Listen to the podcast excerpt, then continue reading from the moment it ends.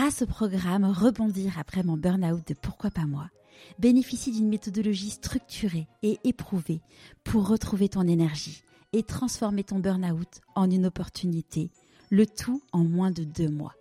Pour en savoir plus, rendez-vous dans les notes de l'épisode. Tu sais, quand tu es tellement concentré sur tes rêves, tu ne doutes pas. Parce que tu te poses pas la question. Tu sais que c'est ça qu'il faut. Tu te poses pas la question de dire est-ce que j'ai le droit, est-ce que est-ce que je suis pas compétente? C'est tellement puissant que c'est une évidence. Si tu choisis ton rêve de manière juste, c'est ce que tu es en fait, ton rêve. Donc il n'y a pas de question à se poser. C'est ton essence.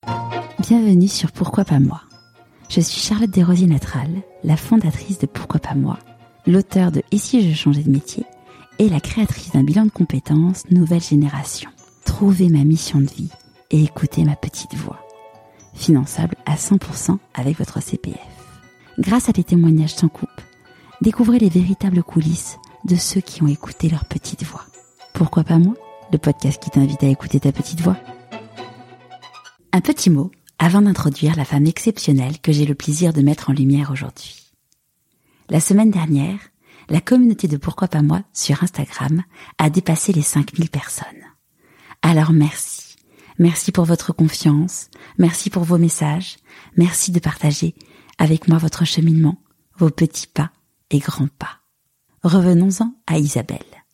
Isabelle a pour mission de vie de dire aux gens que c'est possible, leur redonner la pêche. Et vous verrez qu'en écoutant cet épisode, vous allez bénéficier d'un shoot d'énergie. Isabelle a commencé sa vie professionnelle en étant danseuse. Elle est devenue ensuite journaliste, une journaliste reconnue. Aujourd'hui, elle est toujours journaliste, comédienne et auteure. Je ne vous en dis pas plus. Je vous souhaite la bienvenue dans l'univers d'Isabelle Laillé. Bonjour Isabelle. Bonjour Charlotte, bonjour à tous. Est-ce que tu pourrais nous parler de l'objet que tu as choisi pour te présenter, s'il te plaît? Ah, cet objet, c'est pas n'importe quel objet, c'est un petit Bouddha. En fait, quand je suis allée en Thaïlande, je voulais vraiment ramener un Bouddha. Pour moi, tout ce qui est spiritualité, zen, bouddhisme et tout ça, c'est des choses qui me parlent énormément. Alors, je suis pas bouddhiste, mais je pense que j'aurais carrément pu l'être. Et donc, je voulais vraiment ramener ce Bouddha symbolique. Mais ce Bouddha, il a une petite histoire. Donc déjà, j'ai mis du temps à le trouver. Il est petit, hein, il fait 10 euh, cm, euh, il est près de moi toujours. Et, euh, et, je le ramène, je le mets dans un gros sac à dos, tout en haut, entouré de, de papier journal pour bien le protéger et tout. On passe les, bah, l'aéroport, tout ça. Je rentre chez moi, j'ouvre mon sac et en ouvrant, il tombe par terre. Et se coupe, mais sa tête se coupe, mais net quoi. il est décapité. Décapité le Bouddha. Et en fait, c'était marrant parce que j'avais passé pas mal de temps avec notre guide et tout, on avait beaucoup parlé et tout, et euh, j'avais vraiment, euh, je m'étais inspirée euh, de toute cette, cette philosophie. Et en fait, je, je suis restée très calme. J'ai fait OK c'est un test que l'univers m'envoie pour tester ma, ma zénitude. Donc, je suis restée très calme. J'ai pris mon petit Bouddha, j'ai pris sa pauvre petite tête. Je suis allée chercher de la super glue. J'ai collé la tête et hop. Et en fait, ce qui est fou, c'est que ça ne se voit absolument pas. Mais que j'ai réussi le test et j'en suis fière. non mais c'est voilà, c'est vraiment une histoire euh, très symbolique en fait. Il y a beaucoup de symbolisme là-dedans et j'aime beaucoup. C'était quand euh, du coup ce voyage? Ah c'était il y a quelques années, tu sais, du temps où on voyageait facilement dans un peu partout. Ah, c'était, euh, je sais pas, il y a cinq ans, quelque chose comme ça. D'accord. Avant qu'on parle de ta vie euh, actuelle, est-ce que tu pourrais nous parler où est-ce que tu es de là où tu as grandi? Ah, J'ai grandi dans un beau pays, le plat pays qui est le mien, disait Jacques Brel. C'est la Belgique, plus précisément à Bruxelles pays, mais euh, où les gens sont sympas, simples, ont un humour mais incroyable et beaucoup d'autodérision, ce qui permet en fait beaucoup de simplicité par rapport à soi, par rapport à ce qui arrive dans la vie, par rapport aux autres. C'est vraiment un, pays qui m'a offert ça et c'est un des plus beaux cadeaux du monde. Simplicité d'être et cette, cette, cette simplicité, je vais y arriver, cette simplicité de relation à l'autre. On est tous des copains, alors évidemment, il y a des gens avec qui on a moins d'affinité ou plus, mais potentiellement l'autre est un copain et ok, quand on croise quelqu'un, quand on rencontre quelqu'un, on se dit tiens, qu'est-ce qu'on peut faire de chouettes choses ensemble, mais même juste le moment quoi, juste rire, s'amuser. C'est vraiment un cadeau énorme que m'a donné la Belgique, ce qui fait que moi, quand j'arrive en France, euh, j'aborde les gens d'être humain à être humain et non pas de statut à statut. Et du coup, je parle aux grands boss comme aux, aux, gens les plus humbles de la même manière. Et donc parfois, euh, les gens très hauts, ils, me regardent bizarrement en disant mais pourquoi elle me parle comme ça elle? Mais ils comprennent très vite qu'il y a énormément de respect et je tutoie assez facilement les gens et, et euh, les gens vraiment comprennent que voilà c'est pas du tout de la familiarité mal placée, c'est juste je parle d'âme à âme en fait et sans statut, sans posture. Et merci infiniment la Belgique et j'embrasse tous les amis belges qui sont vraiment des gens que j'adore. Et, et quand tu étais une petite fille, à quel type de petite fille t'étais? Alors, j'étais une petite fille, euh, comment te dire? J'ai pas été aimée, j'ai pensé pas trop occupée de moi, j'étais vraiment en fait, j'étais pas bien dans ma peau quoi. C'était très très très compliqué et du coup, bah merci la vie parce que du coup, j'étais obligée de trouver quelque chose pour me donner de l'espoir, euh, de se dire bah ça vaut la peine de vivre parce que sinon à quoi ça sert? Ce sont euh, mes rêves. Et petite, euh, je me suis toujours dit, mais plus tard je serai heureuse, plus tard je serai heureuse, et je me suis accrochée à mes rêves. Et comment j'ai pu euh, ouvrir le champ des possibles sur les rêves, et c'est très étonnant, mais c'est en voyant la télévision des familles heureuses, des gens qui faisaient des choses incroyables, qui voyageaient dans le monde, des gens qui inventaient des choses, qui, même si c'était des fictions, peu importe, je voyais des choses qui, qui, qui me montraient une autre réalité. Et euh, c'est pas pour rien que je travaille à la télévision aujourd'hui. Hein, c'est tout est lié. Euh, vraiment, ça m'a voilà, ça a ouvert le champ des possibles. Et ces rêves-là, bah, m'ont donné le courage, la force euh, de passer les étapes, les caps, euh, au-delà aussi d'un mal-être qui était vraiment très profond. C'est très compliqué pour moi. Suis vraiment une petite fille qui se sentait pas aimée, qui se sentait mal dans sa peau et tout. Et euh, voilà, donc ça commençait pas très bien, mais ce qui est génial, c'est que du coup, je, je, suis vraiment là pour témoigner que même si on n'a pas les cartes, et on a très peu de cartes à la base dans son jeu, euh, en y croyant, en se donnant les moyens, en travaillant, euh, c'est possible d'y arriver. Alors ça vient pas du tout du jour au lendemain, ça faut vraiment le comprendre. C'est un travail de longue haleine, de longue haleine, mais c'est aussi un travail qui demande de l'engagement. C'est-à-dire que jamais vraiment très rarement, euh, on vient vous dire, euh, on vient frapper à votre porte et vous dire tiens j'ai le truc génial pour toi.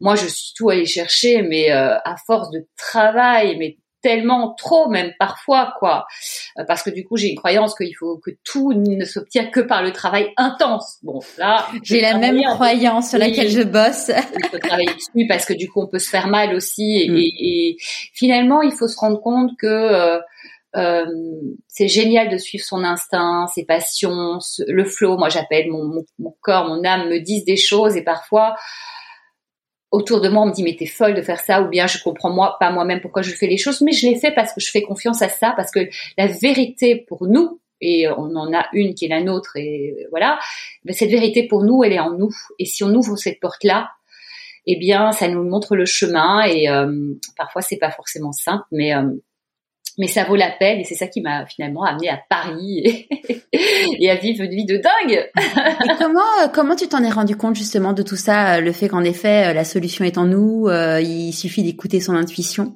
Alors, c'est. il suffit, entre guillemets, évidemment. Oui, c'est tout un travail. Bah, c'est une vie, c'est une vie de travail. C'est des années de, de recherche, euh, de plantage. J'ai lu énormément de livres de développement personnel qui ont changé ma vie. Mais ils ont aussi changé ma vie parce que je les ai expérimentés. Parce que quand tu lis un livre de développement personnel, le plus génial du monde, que tu le refermes, bah, deux, trois mois après, si tu l'as pas expérimenté, tu l'as, tu l'oublies. Ça, moi, j'écris un livre, justement, je deviens l'artiste de ma vie, où il y a des exercices précis pour implémenter ça dans son corps, tenter, prendre conscience, et ce n'est qu'en faisant que c'est possible. Donc mm. moi, ces livres-là, même s'il n'y avait pas d'exercice, je me suis fait toute seule les exercices. Je suis très, euh, je suis faite pour transmettre et euh, euh, j'ai ce côté-là comme ça de comment on, on, crée une théorie et comment on crée en, met en pratique. J'ai ça en moi depuis toujours et ça m'a aidé moi en premier à changer tout euh, au fur et à mesure. Donc voilà, donc pour répondre à ta question, il y a ça, il y a tout ce que je fais du coaching aussi, donc j'ai une année de formation intense euh, euh de coaching qui m'a vraiment euh, beaucoup aidé aussi parce que parce qu'il y a des tas de choses à apprendre aussi. Donc voilà, de tous les outils du monde que j'ai. Puis moi, je, suis une étudiante de la vie. Je cherche toujours, j'apprends toujours. Tous les jours, je dois apprendre des choses. Donc c'est tout ça. Euh, c'est c'est un, un long process. Mais le but, c'est le chemin, dit Lao Tzu. Et l'important, c'est ça en fait. C'est que chaque jour soit riche, intéressant et heureux et joyeux. Et puis euh, et puis au bout du compte, on aura une belle vie, quoi. C'est sûr. Et euh, tu parlais des rêves. Donc quand tu étais petite, c'était quoi tes rêves euh, petites? Mes rêves petites, je crois que c'était d'être heureuse quand même. Hein. c'était déjà un gros morceau. Mais petite, euh, j'étais artiste. En fait, je chantais je dansais, je m'inventais des vies. Peut-être que ça vient du fait que ma réalité n'était pas forcément super et que du coup j'ai eu besoin de m'inventer des vies, d'être quelqu'un d'autre. Je dansais, je chantais, je sautais dans tous les sens et, j'oubliais, je m'oubliais là-dedans. Mais je pense que c'est dans mon ADN, hein, au-delà de l'oubli d'une réalité, c'est que c'est quelque chose, mais euh, c'est en moi et je te dis, j'ai l'émotion à te le dire, quoi. C'est euh, c'est puissant, quoi. Ça me dépasse. Il y a des choses qui me dépassent, comme c'est ce besoin de parler aux gens, de leur offrir toute la beauté, enfin de leur montrer euh, toute la beauté du monde et de leur dire croyez en vos rêves. En fait, c'est comme une mission qui m'est tombée dessus et du coup, je déploie ça dans mes spectacles, dans mon livre, dans mes podcasts, dans tout, parce que je sais que je dois dire aux gens ça. Alors j'ai de la chance parce que cette mission qui m'est tombée dessus, c'est pas d'aller euh, au fin fond des, euh, des, zones où c'est l'enfer, la galère, la souffrance. Voilà, c'est un truc où moi qui suis très empathique, j'en souffrirais. Donc ma mission elle est belle et d'accompagner les gens sur le chemin de leur rêve et de leur dire c'est possible, euh, c'est possible d'être heureux, c'est possible d'avoir une belle vie. Voilà, c'est je suis faite de ça et euh, je, je, je, suis le flot, je suis ce chemin-là et, et c'est beau. Mais finalement, euh, les choses sont bien faites parce que la mission de vie de chacun est propre à ses croyances, ses valeurs, ses talents. Donc du coup, et, mais oui, bah, pour moi, la mission de vie, la mienne en tout cas, et c'est comme ça que je la définis, c'est que c'est quelque chose que tu aimes passionnément faire, dans lequel tu te transcendes, tu t'éclates, c'est le truc que tu aimes faire et partager, et par là même, tu le partages et ça fait du bien aux autres. Mm. Mais ça peut être d'une manière très visible comme un artiste qui est sur scène et qui donne, mais comme quelqu'un qui, je sais pas moi, adore cuisiner et va cuisiner pour sa famille. Et, et c'est du don, c'est du partage de, de ce qu'on aime faire et, et c'est beau, petit ou grand, on s'en fiche en fait. Et c'est important de l'exprimer. Clairement. Bah oui, de toute façon, à partir du moment, enfin moi je, je l'ai expérimenté, hein, quand tu quand tu ne fais pas ce pourquoi tu es fait, si tu n'as pas de sens dans ta vie, euh, ton corps te parle de plus en plus fort euh, jusqu'à euh, ce que ça fasse très très mal si tu ne l'écoutes pas. et, voilà, et mal, et comme on dit, maladie, la maladie, c'est le mal qui a dit. Ça. Et donc, franchement, et puis même c'est vrai qu'il y a des gens qui se chopent des cancers, des, des trucs pas cool, ou même des, des euh, élogations, des tendinites, des trucs. C'est le corps qui parle évidemment. Mais imaginons même un stade où on n'arrive pas à là. C'est quand même triste de passer sa vie, hein, euh, jusqu'à preuve du contraire, on n'en a qu'une, à côté de, de ce qu'on est vraiment et de ce qui nous rendrait heureux. D'ailleurs, il y a des travaux très célèbres de Brownie Ware, qui est une, une infirmière australienne. Son métier, c'est d'accompagner les mourants bah, à la veille de, de, de, leur départ. Et en fait, le, parmi les plus grands regrets des mourants, c'est de ne pas avoir osé tenter la vie de leur rêve, la vie qui euh, leur ressemble, qui, la vie qui les, les aurait rendus heureux. Mais moi, j'entends ça, mais ça me tue, ça me déchire, ça me fait pleurer. C'est notre vie, quoi. C'est notre vie. On a la main, même si on pense qu'on n'a pas la main parce que la culture fait qu'on pense qu'on n'a pas la main on a la main. Et c'est pour ça, euh, euh, pouvoir euh, comprendre. Alors, pardon, je parle de mon livre, mais c'est vraiment ça. Il commence par qui je suis, qu'est-ce que je veux, qu'est-ce qui est important pour moi. Parce que pour savoir où on va, pour connaître la direction, si on ne s'est pas posé ces questions essentielles, eh bien, c'est pas possible. Donc, pour connaître où on va, il faut pour connaître le chemin qu'on va prendre, il faut savoir où on a envie d'aller. Et puis après, c'est différentes choses à mettre en place euh, qui sont euh, euh, aller droit à l'essentiel, poser des limites, bien gérer le rapport à l'autre, etc. Mais quand on a toutes ces clés, toutes ces compétences, ces, ces habilités, on va dire, ben quand on a tout ça, eh bien c'est à la portée de plein de gens en fait. Ah bah tu, tu prêches tu prêches une convaincue hein. c'est euh, c'est d'ailleurs euh, ça ce que je t'ai dit quand quand je, quand on s'est eu au téléphone euh, euh, quand j'ai pris contact avec toi quand j'ai lu ton livre ça a été pour moi j'ai souri tout le long parce que on partage tout à fait la même vision des choses et en effet aujourd'hui on, on Aujourd'hui, moi, je suis vraiment convaincue qu'on ne peut pas être bien si on ne se connaît pas, euh, et que, en effet, la base de tout, c'est d'apprendre à se connaître, savoir qui on est, parce que euh, si tu ne te connais pas, tu ne te respectes pas, tu ne t'aimes pas, et euh, et puis aussi, euh, comment veux-tu trouver un truc dans lequel tu vas t'épanouir si tu ne sais pas ce qui t'épanouit, parce que tu ne sais pas ce qui apporte du sens dans ta vie? Toutes les réponses sont en nous. Et il faut revenir à ça, euh, retirer toutes ces couches d'éducation, de formatage, euh, de il faut ou de croyances qu'on a développées parce qu'on a tiré des déductions euh, qui sont peut-être pas forcément si justes.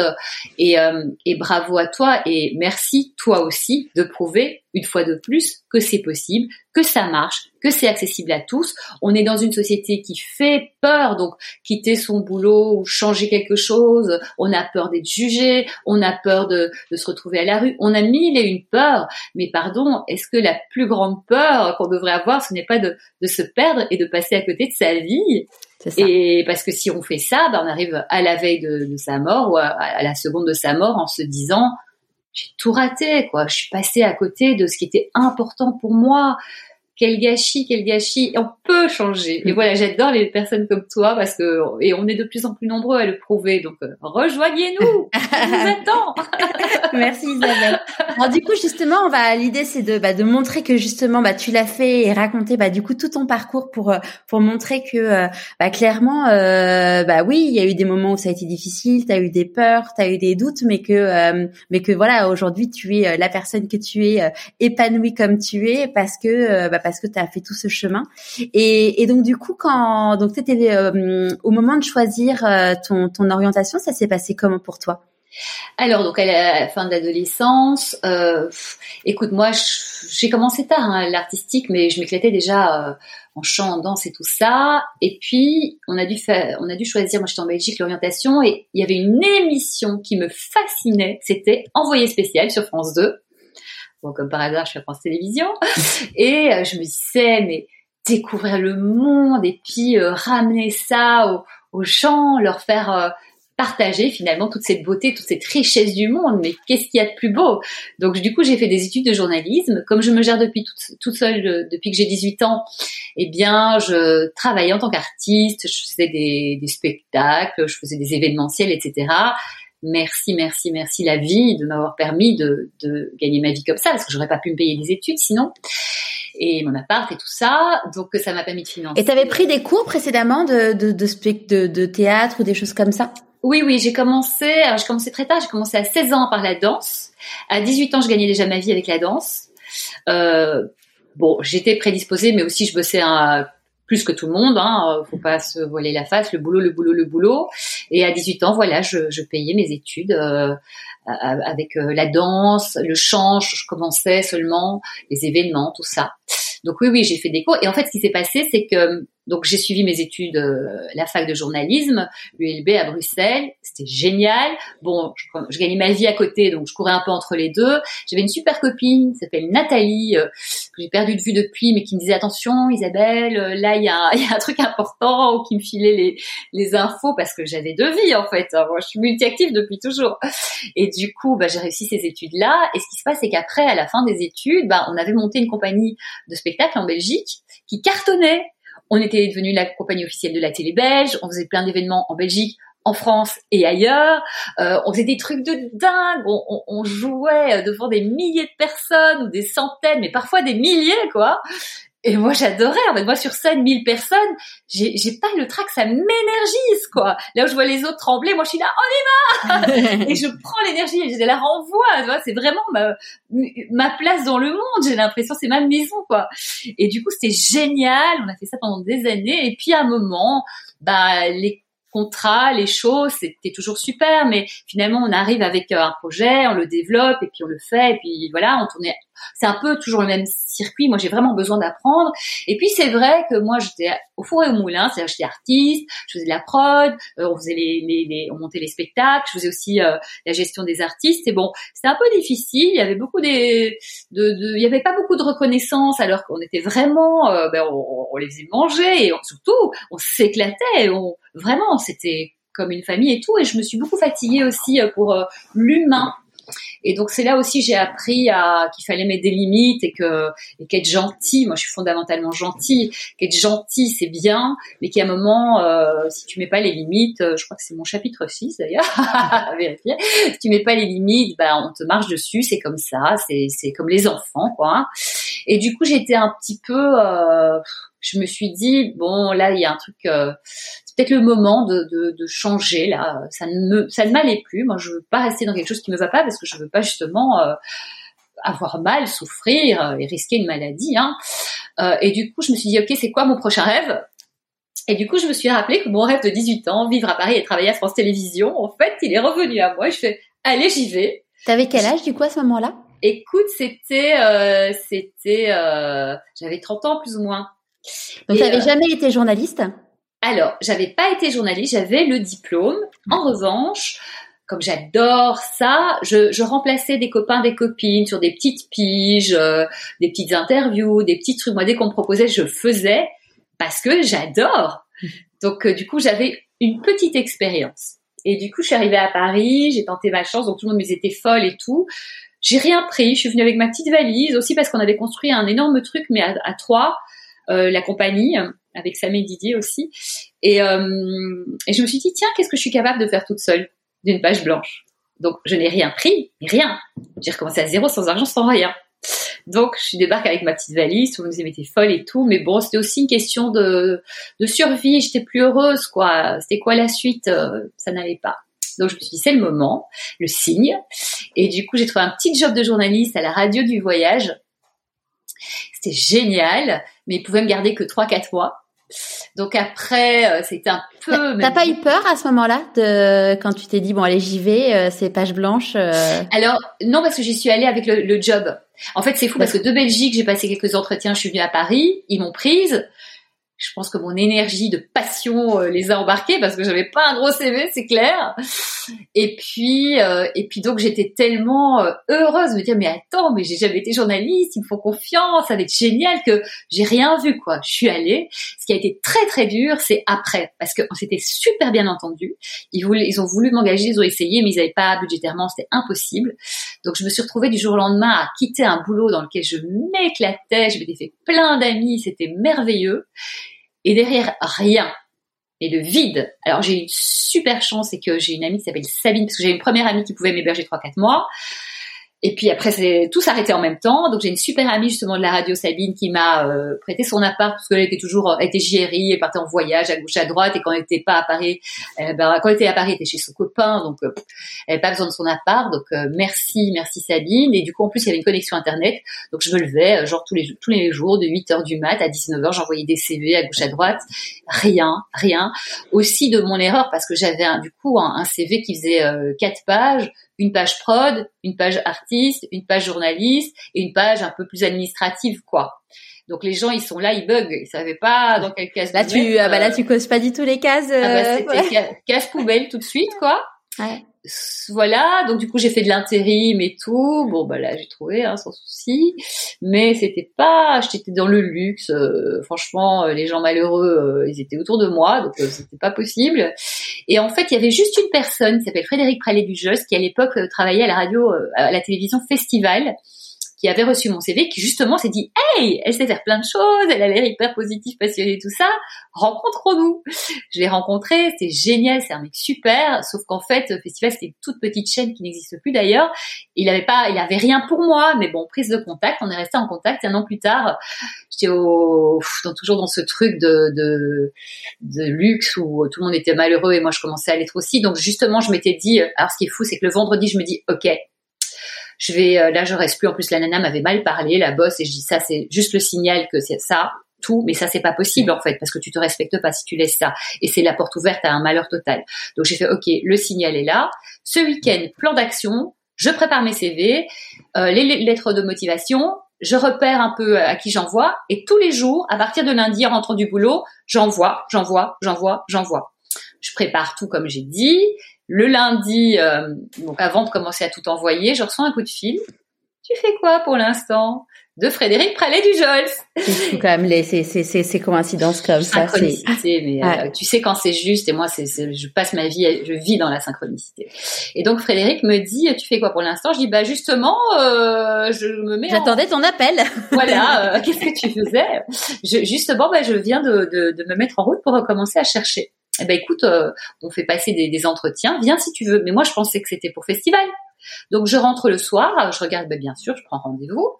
Je rentre le soir et je vois sur internet, je me dis bon ben on va se renseigner, euh, c'est un rendez-vous, c'est sérieux, on se prépare. Je me prépare pour aller à festival et je vois là je vois festival devient France 4, chaîne du groupe France Télévisions. et là je fais ça me donne des frissons. C'est mon rêve. Mais c'est mon rêve mais c'est bref. Et là, j'étais avec Chris, mon ex que j'adore, que j'embrasse, qui est resté un super ami. Et je saute dans tous les sens et il me regarde il me dit, qu'est-ce qui se passe? Il savait pas si c'était positif ou négatif. Je dis, c'est dingue, c'est dingue, c'est dingue. Et il fait, mais qu'est-ce qui se passe? Parle, je t'en prie. J'ai fait, écoute, demain l'entretien, c'est pas pour festival, c'est pour France Télévisions. Quoi? Mais oui, c'est dingue, c'est. On saute tous les deux dans la et tout, trop génial. Scène de film. Et du coup, je me prépare. C'est clair que je me prépare. J'arrive le lendemain. Euh, et là, euh, mais l'entretien, je dégomme tout, quoi. Pourquoi? Et pourquoi vous voulez venir? Mais prenez-moi, donnez-moi ma chance, vous ne serez pas déçus. J'ai tout donné. Et euh, après, bon, ils m'ont pris. Alors, j'ai renoncé à plein de choses, financières, statutaires et compagnie, mais j'étais là. Parce que du coup, t'étais, euh, t'étais pigiste? Non, j'étais engagée mais assistante et à pas un bon salaire. Je gagnais la moitié de ce que je gagnais en intérim, mais euh, mais dans ma passion et me connaissant, sachant que je suis une, malade et, euh, et me disant que c'est pas grave, je remonterai. T'avais confiance pour la suite. Oui, bah de toute façon bosseuse comme je suis, il y a un moment c'est pas possible quoi, tu vois. Et après ils m'ont dit, je dis mais euh, merci de m'avoir pris. Il me fait tu sais il y avait pas photo, les autres ils étaient là. Pourquoi vous voulez venir? Hop, euh, comme ça, pour changer. Et toi, t'étais au taquet, quoi. On voyait la nana. Euh. Donc voilà. Donc c'est comme ça que je suis rentrée à France Télévisions, France 4 initialement au poste d'assistante alors que j'avais été chef d'entreprise, que j'étais journaliste, que ceci, que cela, que j'étais artiste. Mais en fait, il n'y a pas déjà de petits métiers. C'est juste que c'était pas ma vocation, c'était pas ma passion. Et du coup, ce qui s'est passé à France 4, c'est que j'ai tout de suite euh, bah, vu là où il y avait des choses à faire, euh, commencé à coordonner des trucs, euh, euh proposer plein d'idées. Bon, il y a un moment, euh, c'est sûr que il y a eu euh, bah, justement un moment où Frédéric est parti. Moi, je travaillais pour deux personnes, pour deux directeurs, alors que les autres travaillaient pour un directeur. Et un moment, quand un des deux directeurs est parti, donc Frédéric en l'occurrence, bah du coup, j'ai j'ai négocié de dire ok, l'autre partie, donnez-moi des trucs à faire. J'ai jamais, j'avais jamais assez. Si tu veux, moi, c'est, je vais vite, ça pue, je suis hyper motivée, donc j'ai faim, quoi. Et du coup, bah, on a commencé par me donner. Alors, ça a commencé par euh, euh, les documentaires alors qu'ils avaient, ils savaient que j'adorais les spectacles, donc j'allais d'ailleurs à la place de mon boss aux invitations. J'ai dit tu peux pas y aller, je peux te représenter. Et du coup j'allais à tout, je rencontrais plein de monde, j'étais hyper heureuse. J'ai commencé par le documentaire, alors j'adore, franchement, moi je suis journaliste, c'est un de mes formats préférés parce que t'apprends, moi qui adore apprendre et découvrir le monde. Et donc j'ai commencé par euh, faire ça. Alors ce qui était très drôle, c'est qu'ils m'ont dit bon ben tu vas faire ça. Je fais ok, bah débrouille-toi. Ok, je connaissais personne. Donc j'ai fait un peu bêtement, bah, j'ai pris l'annuaire et j'ai commencé à appeler, n'ayant aucun réseau, toutes les boîtes de prod. Et du coup, bah, du coup, ce qui est génial, c'est que hum, ces boîtes de prod, je me suis rendu compte que ils sont passionnés, comme moi, j'adore, mais qui sont toujours sur le prochain film ou sur le film en cours, mais pas sur le, passé. Et du coup, euh, je leur dit, mais vous savez, vous avez un catalogue qui dort. Vous pouvez gagner de l'argent en vendant ce catalogue et cet argent-là va financer vos prochaines productions. Et même, euh, même si vous vous les vendez pas, il y a des gens, il y a des gens que j'ai mis en contact avec des gens dont c'est le métier de vendre des. Mm. Et donc voilà. Et donc du coup, j'ai récupéré plein de films qui dormaient. On a cartonné, donc j'en ai fait encore plus. Et puis à un moment, ils ont besoin de quelqu'un pour faire le spectacle. Et bon, c'était évident que c'était moi. Moi, je, le spectacle, je faisais plein de préco. Enfin, c'est ma vie. Je peux pas, je peux pas dire autre chose que c'est ma vie. Et ils le savaient. Je transpire de ça. Et du coup, à un moment, quand il a fallu quelqu'un pour s'occuper du spectacle, bah du coup, ils m'ont dit allez, c'est pour toi. Je sais pas. bah merci quand même. C'est génial. Et du coup, je me suis éclatée. et donc là, du coup, c'était quoi ta, ta mission à ce moment-là? Alors là, du coup, en fait, j'étais euh, en charge du spectacle pour France 4. Donc, j'étais, si tu veux, le contact à France 4 avec les pros. Donc, ce que je faisais, c'est que je repérais des spectacles qui pouvaient être diffusés en direct à l'antenne. Que une fois qu'on avait repéré ce spectacle-là, je le proposais évidemment à la direction, qui en général acceptait parce que je connais bien la ligne éditoriale. Et du coup, de là, on avait un producteur qui allait filmer, organiser toute la captation. Et moi, si tu veux, j'étais la représentante de France 4 en direct, j'étais euh, sur place euh, pour tout valider, pour tout checker et faire en sorte que euh, je, disais oui ou non pour la chaîne quand il y avait des questions. Je représentais et ça a été formidable. Je me suis super entendue avec toutes les maisons de production de gens adorables qui font du super beau boulot. Et puis après, j'ai commencé à faire des deals pour le groupe donc plus que France 4, je faisais pas mal de deals pour France 4 et à un moment, parfois comme il fallait plus d'argent, je commençais à appeler France 2, France 3, est-ce que vous voulez pas venir avec nous? Et mhm. comme j'ai monté en fait ce système-là, parce que moi venant de Belgique, quand il n'y a pas, bah, je trouve une idée en fait. Je m'arrête pas, je, dis j'invente. Et du coup, bah, j'ai commencé à inventer ce système de collaboration entre chaînes. Et puis du coup, ça a créé un poste où je faisais les, euh, la coordination en fait pour les chaînes. Ah, tu t'es créé ton propre, euh, tu t'es créé ton propre poste, quoi. Oui, avec l'intelligence de la grande directrice Emmanuelle Guilbard, euh, qui a vu quand j'ai proposé que oui, effectivement, c'était utile. Je travaille avec Nathalie André, qui a aussi dit à Emmanuel, euh, oui, euh, franchement, c'est super ce qu'Isabelle fait, ça nous aide bien, et c'était formidable de travailler avec Nathalie. donc voilà, c'était c'était super. Et puis à un moment, on m'a proposé de faire du repérage de talent j'avais fait pas mal d'années de spectacles et tout ça. Je fais pourquoi pas parce que j'adore les jeunes talents. Moi, je sais ce que c'est d'avoir un rêve, de tout donner pour et tout ça. Je me suis dit tiens, si ça peut aider. Et puis moi, c'est une nouvelle expérience, donc j'ai fait ça pendant trois quatre ans. Et puis à un moment, France Info est, est né et là, euh, ils avaient besoin de gens mais de gens en interne parce qu'on pouvait pas engager de gens donc c'était sur nos heures de travail il fallait qu'on n'était pas plus payé quoi mmh.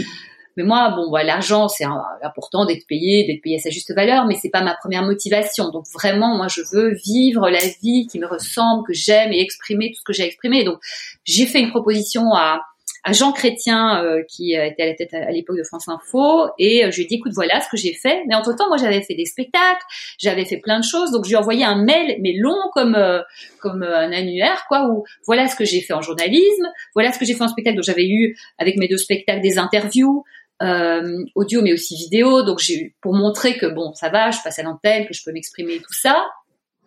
Et, et, donc il m'a dit bah écoute viens, tente ta chance. Euh, France Info commence, on peut se permettre ça. Si c'est bien, tu restes. Si c'est pas bien, bah c'est pas grave. Et du coup voilà, ça fait que j'y suis depuis cinq ans. et donc là, France Info, c'est une chronique que tu as à quelle fréquence et alors, France Info, en fait, donc j'ai la chronique le mardi soir dans le 23h de Patricia Loison qui est vraiment une super nana, on s'éclate, Philippe Ossery, rédacteur en chef, toute l'équipe, Sébastien et tout, c'est génial. Et puis j'ai surtout mon émission euh, depuis cette année qui s'appelle l'interview culture, qui était une émission avant qui, est qui était ponctuelle, c'était pendant les vacances. Et maintenant euh, c'est euh, tous les samedis et tous les dimanches en accès, donc 19h50 le samedi et 18h50 le dimanche, donc c'est vraiment un des meilleurs horaires en fait. Et dans l'interview culture, j'interview une personnalité de la culture qui a bah, son actualité, un spectacle un livre, euh, des concerts, un album, euh, enfin peu importe, mais voilà, c'est des grandes personnalités. Et du coup, on a eu euh, bah, Virginie Efira, James Blunt, Guillaume Canet, enfin plein de gens incroyable, Pierre Ninet, enfin voilà, toutes ces personnes euh, merveilleuses euh, qui sont venues. Et voilà, le principe, c'est ça, l'interview culture, c'est vraiment les grandes personnalités de la culture.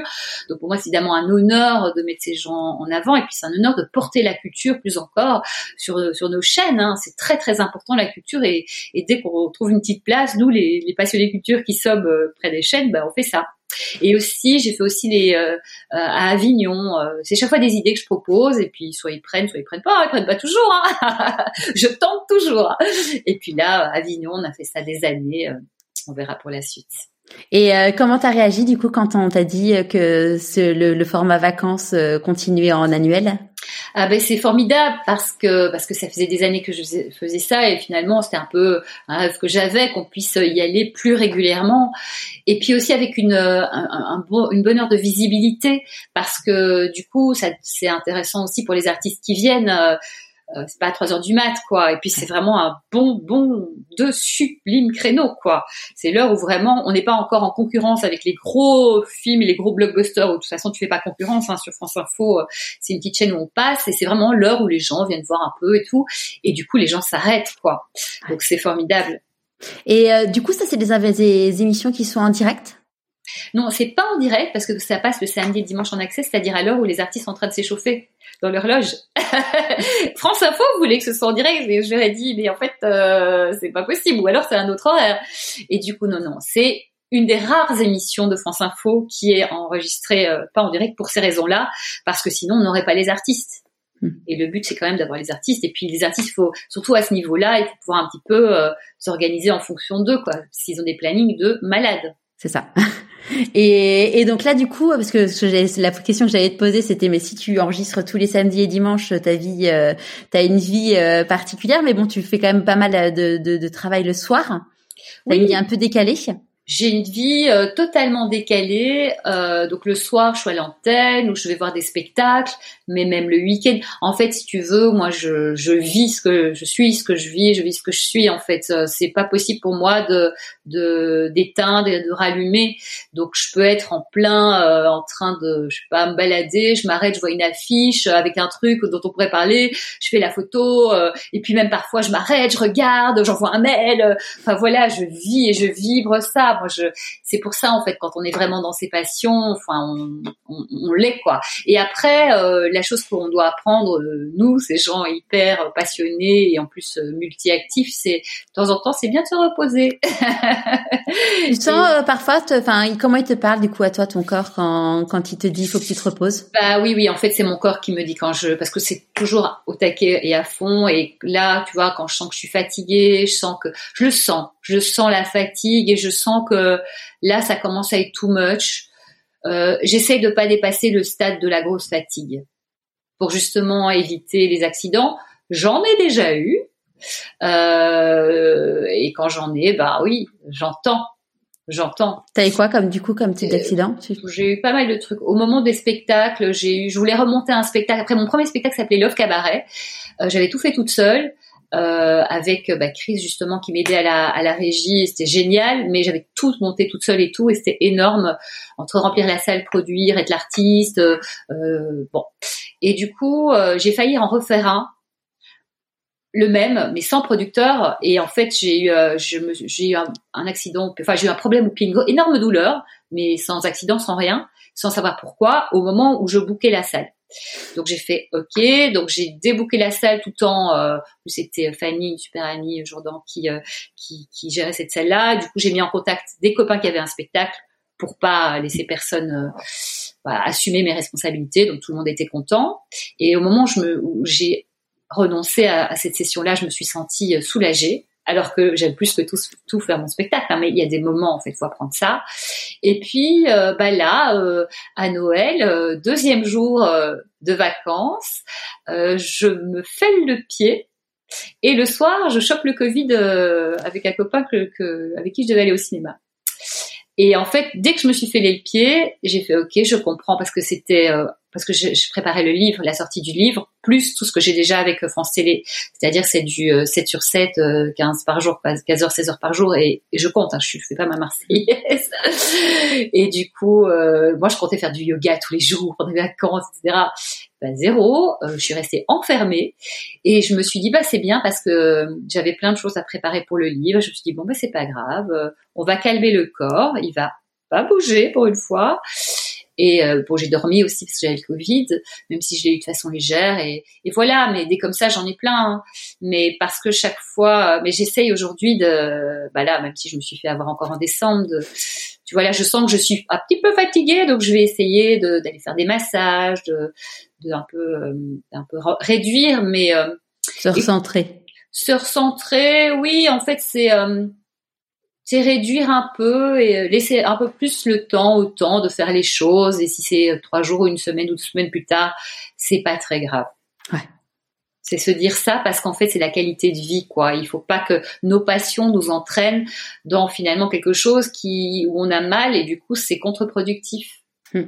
C'est ça la difficulté quand on est quelqu'un de passionné, c'est justement en effet, on a euh, une énergie énorme, on a envie d'y aller, mais en même temps, il faut savoir euh, prendre soin de soi pour euh, pour pouvoir justement accomplir tout ça. Et ce qu'il faut se dire, c'est que déjà quand on ne travaille pas ou quand on ne fait rien, bah c'est pas qu'on fait rien, c'est qu'on on, se donne de l'énergie, on se donne aussi de l'air pour avoir de la nouvelle inspiration. Donc ne rien faire, ce qui est un concept quand même assez nouveau pour moi et que je, auquel je tourne, je tourne autour duquel tu vois de ce concept encore un petit peu là. Euh, mais c'est pas qu'on ne fait rien, c'est que on se remplit d'énergie, on se repose et de nouvelles idées parce qu'une fois si t'es cramé, on va quand même avancer, mais on avancera moins bien. Donc finalement, ça rend service à tout et à soi en premier. Et franchement, on n'a qu'une vie. Donc c'est bah, essentiel de réaliser ses rêves, mais on n'a qu'un corps et il est irremplaçable. Donc euh, attention, attention, attention, parce que si on est mal, on, souffre, on n'est pas là pour nos rêves, on, a, enfin on n'est pas dispo pour nos rêves. Donc euh, un le corps, deux les rêves. Ouais. Et puis après, euh, du coup, l'entourage qui en pâtit forcément. Aussi. Ouais. Et hum, tu disais du coup donc dans donc t'es, es journaliste, t'es t'as aussi fait un, un one woman show. Yeah Deux même Deux même, ouais. oui, alors le premier, bah, c'est celui dont je parlais où j'ai eu mal au pied. C'est euh, ça s'appelait Love Cabaret. En fait, ce qui est énorme, c'est que bon, bah, depuis que je suis à Paris, euh, une fois que j'ai sécurisé ma vie, j'ai trouvé mon poste et tout ça, une fois que je me suis sortie en sécurité de vie, tout de suite est revenu le besoin enfin de d'exprimer l'artistique, pas forcément d'en faire un métier, mais de jouer, de chanter, de danser. Et du coup, j'ai commencé à faire des choses. Euh, du coup, j'ai pris des cours dans, dans, de chant, dans euh, euh, à l'atelier du chant, où finalement je suis devenue prof d'expression scénique et tout ça. Et je faisais des spectacles avec des gens parce que les gens voyaient que j'étais pro, donc me proposaient de faire des petites choses et tout. Et je sors d'un spectacle où c'était chouette mais euh, bon, moi je suis pro, donc c'était pas pro, donc euh, bon c'est chouette et tout, mais euh, j'étais là mais ça, il faudrait faire comme ça, comme ça, comme ça, mais c'est pas moi qui gérais, donc j'avais rien à dire, je me tais, c'est pas, je peux donner des petits conseils comme ça, mais tu respectes euh, le truc et puis tu peux pas. Ta titi, tu respectes mais cette titi. Bah, oui, et puis c'est pas des pros donc tu peux pas leur en vouloir. Au contraire, c'est beau, tu vois. Mais toi, t'es là, euh, tu vois tout ce que bon. Je suis sortie heureuse d'avoir partagé ce moment-là, mais l'artiste était un peu frustré. Et en sortant là, je me dis mais en fait. Tu sais, souvent les artistes, ils attendent qu'on les appelle, hein, que le téléphone sonne, et euh, bah, avant qu'on t'appelle, alors il peut sonner, mais en plus avec ton projet idéal.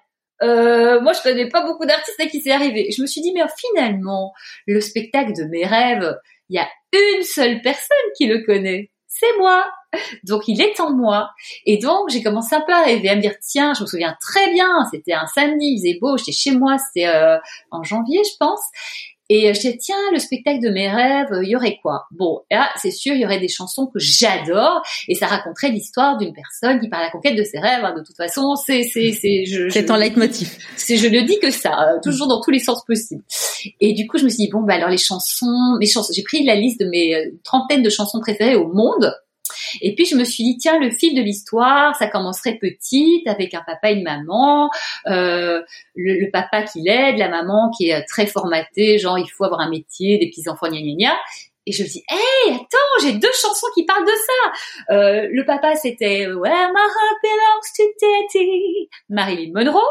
En français, c'est euh, oui, mon cœur bat pour mon tati. Tu vois, j'ai tout transformé en français et tout était en français d'ailleurs. Et donc ça racontait ben, son père, son père qui l'aide et tout ça, et sa maman. Euh, bah non, sa maman elle veut pas. Alors du coup c'est ne dites pas à maman que derrière je fais des trucs.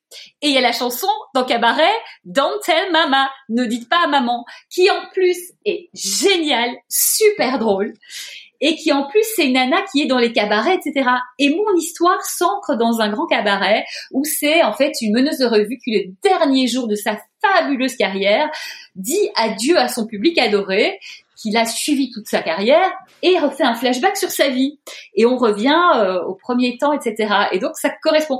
Et sur tout le chemin de l'histoire, j'ai euh, collé ces chansons qui correspondaient profondément. À un moment, il y a un problème, elle se fait pas respecter. Respect, Aretha Franklin, une de mes chansons préférées qu'on a faite dans une méthode. Ça c'est une, un mode et ça c'est la super idée de mon metteur en scène Philippe Davila, dans un mode hyper doux où c'était pas respect super fort, c'était tout doux, tout doux, tout doux. Et les chants, au début, en fait, même les premières notes, on a fait un peu un truc différent, toujours sur l'idée de, de Philippe Davila et de Vincent Gaillard, mon pianiste et arrangeur, hein, qui a fait des trucs, mais ils ont fait des trucs de dingue, quoi. Et c'était tellement beau. Et ça commence par d'autres notes, et puis ça arrive, et au fur et à mesure, les gens se rendent compte que c'est respect. Et tout fin, sur le fil d'une voix cristalline. Oh, qu'est-ce que c'était beau. Les gens étaient euh, dingues, et moi aussi d'ailleurs, c'était beau. Et là, à cet endroit-là, elle dit, mais c'est pas possible, en fait, je veux juste du respect, quoi. C'est bon. Et en fait, à chaque fois, et on est passé sur du euh, euh Aretha Franklin, euh, euh, qui avait Barbara Streisand, Frank Sinatra, enfin tous les grands standards comédie musicale, euh, jazz, euh, variété américain. Donc j'ai tout adapté en français, c'était formidable. Euh, bon ça c'était, euh, là je parle de Mademoiselle, le deuxième spectacle, parce que le premier c'était Love Cabaret et puis Mademoiselle qui, qui était le deuxième. Et donc voilà, et, euh, et, en fait, comment on est arrivé à, Mademoiselle? Parce que je suis allée un peu vite, en fait. J'ai, euh, oublié l'étape où. Donc quand j'ai fait mon spectacle Love Cabaret, où de fil en aiguille, j'arrive à monter ce spectacle-là et que je me retrouve sur scène, eh bien, euh, il y a Philippe Davila qui vient et qui dit mais c'est génial, c'est un ami de Belgique et il dit faut que tu ailles plus loin. Et je dis mais oui, mais j'ai pas d'argent pour me payer un, bah finalement un metteur en scène, hein, parce que comme ça commence comme ça. Il m'a dit, tu sais, demande à quelqu'un de passionné. Ben, j'ai dit, toi, je te demande parce que j'adore ce que tu fais. Il m'a fait, oui, avec grand plaisir. Et ça s'est fait. Donc, ne, ne pensez pas, ne dites jamais non à la place des gens, en fait. ça, c'est, euh, je pense, c'est un super conseil. On, on, en a déjà, euh, on en a déjà parlé là dans le podcast, notamment avec euh, avec Nathalie et Dinger. C'est que souvent, on se dit, ah, mais si je lui demande ça, il va dire non. Mais qu'est-ce que ça coûte de demander euh, Rien? Et au pire, on te dit non, mais au moins, il faut essayer. Ne répondons pas à la place des autres. Et il y a euh, un livre qui est génial pour ça. C'est L'homme qui voulait être heureux de Laurent Gounel qui est euh, bah, un peu le parrain de mon livre et qui en a fait la préface. Mais L'homme qui voulait être heureux, c'est vraiment mon livre de chevet que j'ai offert genre 50 fois aux gens qui sont pas forcément c'est un roman donc c'est pas du développement personnel en tout cas qui se dit mais en fait oui. Et en fait il y a un exercice que un, le sage c'est un, un, quelqu'un qui est coincé à Bali un photographe pas un photographe quelqu'un qui rêve d'être photographe qui est coincé à Bali et il prend son avion dans trois jours. Bon ben il y a rien à faire. On lui parle de ce sage. Il va voir le sage et le sage lui donne plein d'exercices et tout ça.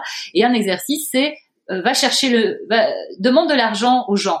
Et en fait, il dit, mais non, mais tout le monde va me dire non. Ben, écoute, va, ton exercice, et tu ramènes, demande de l'argent aux, gens. Et en fait, euh, personne lui dit non, quoi. Et il devient dingue, et il demande des trucs de dingue, et tout le monde lui dit chaque fois oui. Et donc, en fait, vous pensez que tout le monde va vous dire non, c'est la leçon de ça. Mais en fait, euh, les gens disent pas, loin de là, toujours non. Surtout quand on apprend à bien expliquer pourquoi, en quoi c'est important, en quoi il participe à quelque chose de beau et d'important. Mais euh, oui, c'est ça. Mais surtout que nous, souvent, enfin moi je sais que parfois, euh, ça m'est déjà arrivé d'avoir ce schéma de pensée et il suffit parfois de te dire, non mais regarde, moi j'ai accepté ça dans ma vie euh, et enfin dans ma vie des autres ou quoi.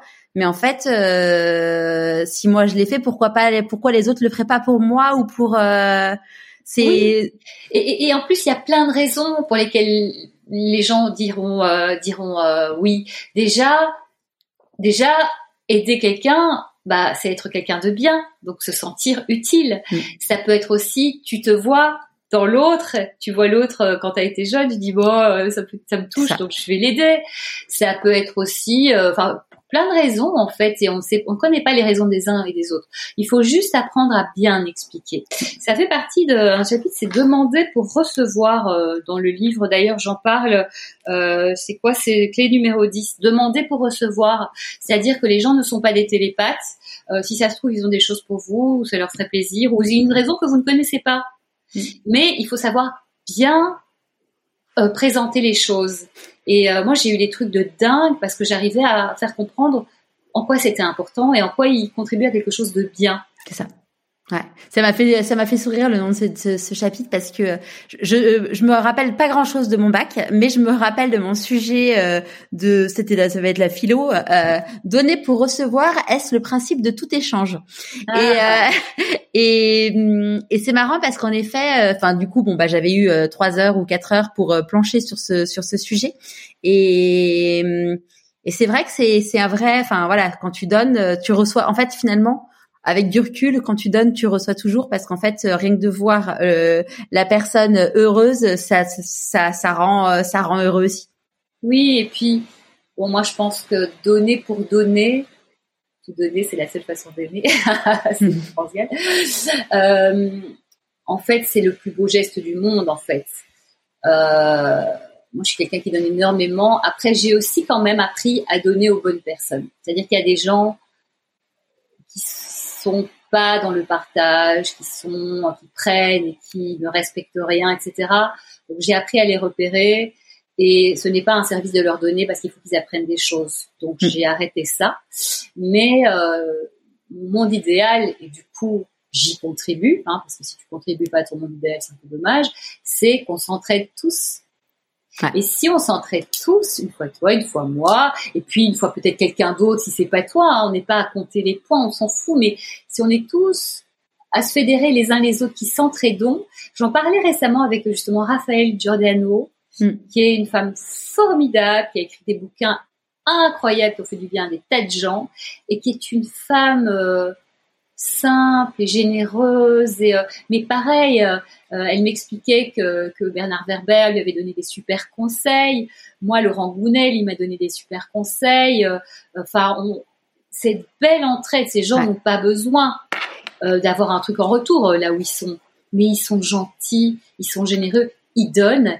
Et peut-être qu'ils sont là où ils sont aujourd'hui aussi parce qu'ils ont cette, ce grand cœur mm. et ce truc de non-calcul. De toute façon, moi, je peux vous le dire, mais vraiment, écoutez bien ce que je dis parce que c'est c'est quelque chose, un choc de ma vie.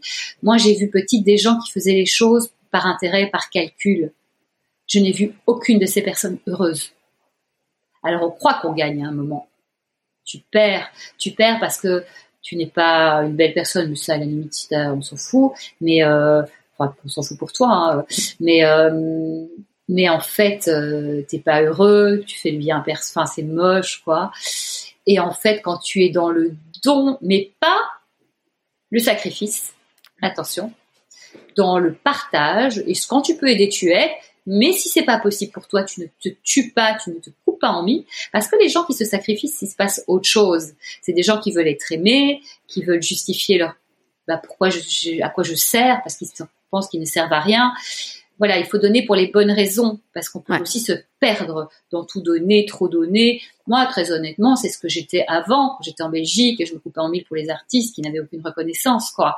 Euh, et pourtant, on s'adorait, hein, euh, mais euh, ils ont dépassé des limites et je ne les ai pas mises ces limites, mais parce que à l'époque, très honnêtement, n'ayant pas eu d'amour petite, je cherchais de l'amour. J'en donnais, j'en ai toujours beaucoup donné parce que j'ai toujours été une sorte de de, de, de, de, fournisseuse d'amour, de puits d'amour.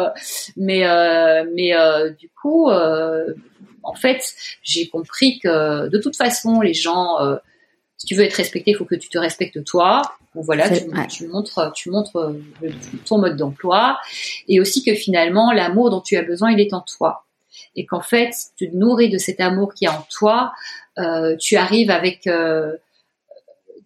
de la bonne manière à l'autre c'est-à-dire pas pour qu'il compense tes manques, mais juste parce que tu as envie de partager quelque chose de joli avec l'autre.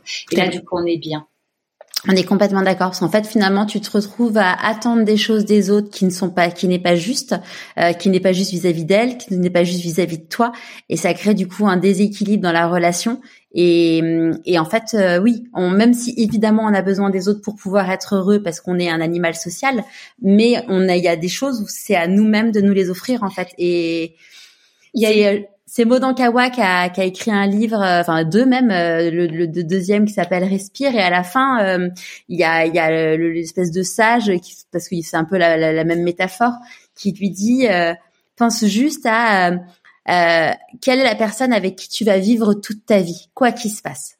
Exactement. Et en fait, bon bah la, réponse elle est rapide, hein, c'est soi. Et donc du coup, enfin même si on est fou amoureux, qu'on aime ses enfants d'un amour infini, il y a une personne avec qui on va vivre toute sa vie, c'est soi. Donc euh, autant s'aimer parce qu'on va passer beaucoup de temps avec nous-mêmes. Complètement. Et il y a une grosse arnaque sur la relation et surtout la relation amoureuse où on attend de l'autre qui remplisse nos besoins, puisque euh, s'occuper de soi, euh, bah, ça se fait pas. Il faut être là pour l'autre, toujours doter, On attend de l'autre qui remplisse nos besoins. L'autre attend de nous qui remplisse ses besoins. Or, qui connaît mieux que nous nos besoins?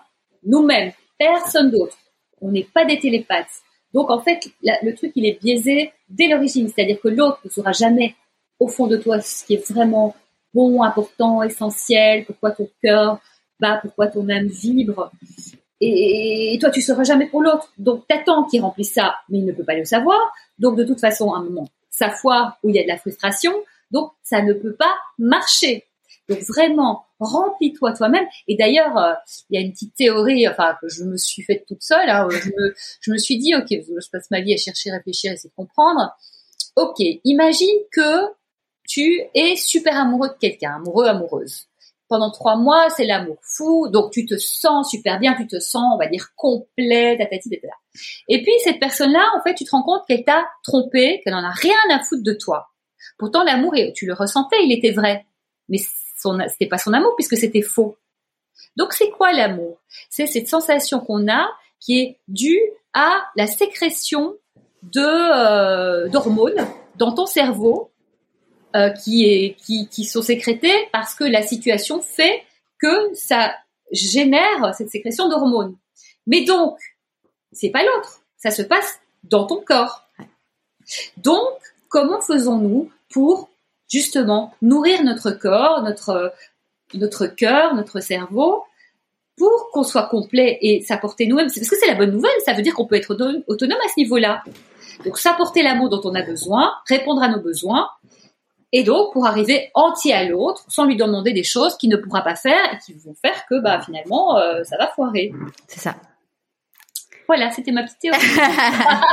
non, mais vraiment, vraiment, j'y crois. Sans aucune transition, c'est comment tu écoutes ton intuition?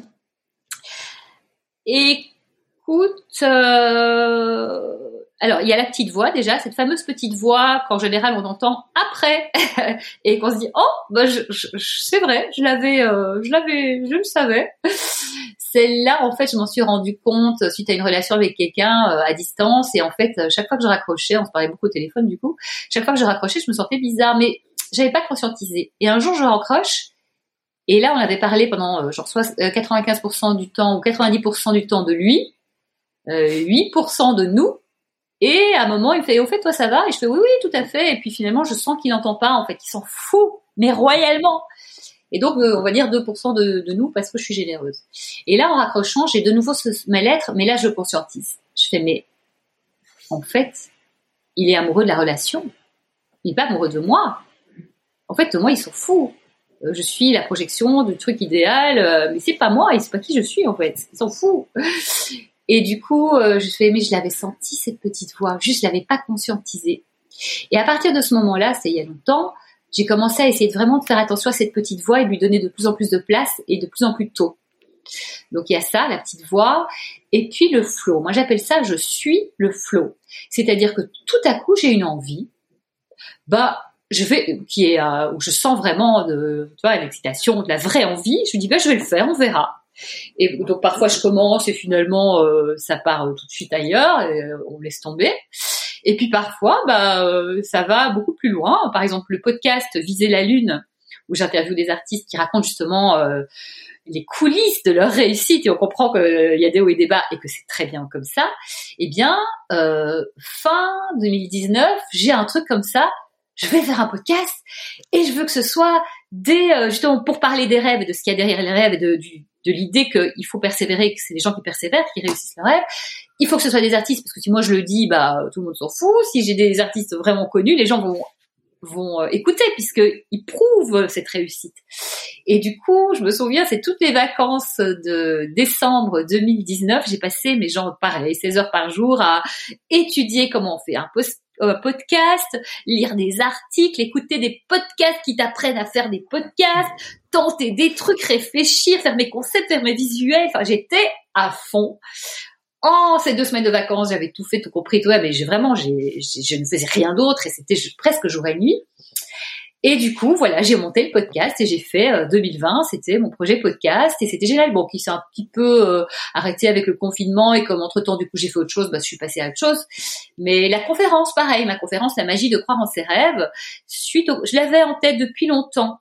Mais en fait, tu as des trucs en tête et puis tu as des, des trucs où tu dis, tiens, là, je sens, c'est le moment. Et quand je sens c'est le moment, c'est mon flow, ça. Et là, pareil, on venait de d'une année et demie de, de, confinement un peu compliqué, une bonne année. Et j'étais en, en, je suis coach aussi, donc moi j'accompagne des gens et euh, ma casquette de coach, euh, je l'ai remise beaucoup plus où il fallait vraiment accompagner des gens. Euh, qui partaient dans des grands délires de, de panique, alors que en, fait, quand tu voyais les choses de près, il y avait, il, se passait rien de dangereux dans leur vie, mais cette peur qui a été euh, montée un peu en épingle et qui a fait qu'on est bien resté chez nous, et il le fallait à ce moment-là, mais voilà, il y a des gens qui sont vraiment partis en vrai. Donc j'ai beaucoup accompagné, et en fait là, je me suis dit non mais entre ça et le fait qu'il y a des tas de gens qui se remettent en question, qui vont avoir besoin de ressources pour changer de vie, parce que j'entendais beaucoup de ça, je veux plus ça, je veux plus ça. Du coup, je dis ok, la conférence, euh, je vais la faire, donc j'ai monté et en fait, elle décrypte euh, pourquoi on a la main sur notre vie et une majorité de gens ne vont pas vers la vie qui leur ressemble. Donc pourquoi ça? Comment on fait pour craquer le système, quel est le secret des, gens qui réalisent leurs rêves, et puis comment finalement on peut changer le monde en, changeant justement ça chez soi. Mm. Et c'est une super conférence que j'ai encore faite il y a quelques jours avec des retours de dingue et qui est complémentaire au livre en plus parce que là c'est toute l'explication de pourquoi du comment et dans le livre il y a un peu ça quand même parce que c'est important de comprendre mais il y a beaucoup d'exercices et de pratiques parce que bah maintenant il faut s'engager, il faut y aller, il faut le faire nous-mêmes faut que ça change. Comment ça, du coup, c'est des conférences que tu fais auprès d'entreprises? Alors euh, là, c'est plutôt dans des salons, auprès de publics jeunes, des associations. Euh, là, j'ai fait ça à l'ENA l'autre jour. C'était génial. Avec France Télévisions et, euh, et l'association Déclic. Euh, là, je vais faire prochainement sans doute avec une autre asso. Et pourquoi pas, oui, prochainement, j'ai fait à l'UT Lyon 2. J'ai aussi fait pour euh, des, des artistes euh, en, en formation avec l'école Léas. Enfin voilà, plein de petites interventions. Mais oui, oui, comme de toute façon, ça parle à tout le monde et que c'est vraiment pour que chacun donne le meilleur de soi. Euh, enfin voilà, là dernièrement, la conférence était au salon du bien-être. J'avais vraiment tous les publics et tous les âges. Les gens sont venus me parler derrière en me disant mais c'est un boost de vie quoi. C'est une survitamine et ça redonne de l'espoir, euh, ça donne la pêche et aussi ça ouvre un champ des possibles et euh, voilà, et bon, évidemment, il n'y a rien qui me touche plus que ça, puisque moi, ma mission, c'est ça, de dire aux gens c'est possible, de redonner la pêche, de, grâce au coaching, de d'aider aussi à, à, à, trouver comment le faire et d'accompagner les gens sur le fait de déployer leurs ailes et qu'ils y aillent, quoi. Parce que je comprends que ce soit pas toujours évident et, euh, et que franchement le coaching, en faisant mes études de coaching, je me suis rendu compte à quel point c'était d'une efficacité. Mais franchement, moi j'ai accompagné des gens après euh, mes études, les bras m'en sont tombés de transformation et moi j'ai vu des, des vies changer en 3-4 mois. Parce qu'un coaching c'est pas non plus lisant quoi. En 3-4 mois j'ai vu des vies changer. Je, je, je n'en revenais pas. La puissance de ça. Qu'est-ce qui t'a fait du coup euh, Qu'est-ce qui t'a donné l'envie de te former au coaching? Parce qu'en fait, j'ai toujours accompagné les gens, j'ai toujours écouté les gens, j'ai toujours accompagné. Et à un moment, je me suis dit, puisque j'avais lu plein de livres de développement personnel, de psychologie, etc., j'étais consciente des phénomènes de projection, de transfert et tout ça. Et je me suis dit, là vraiment, ok, ça aide énormément les gens. J'ai toujours su quoi leur dire, vraiment dingue.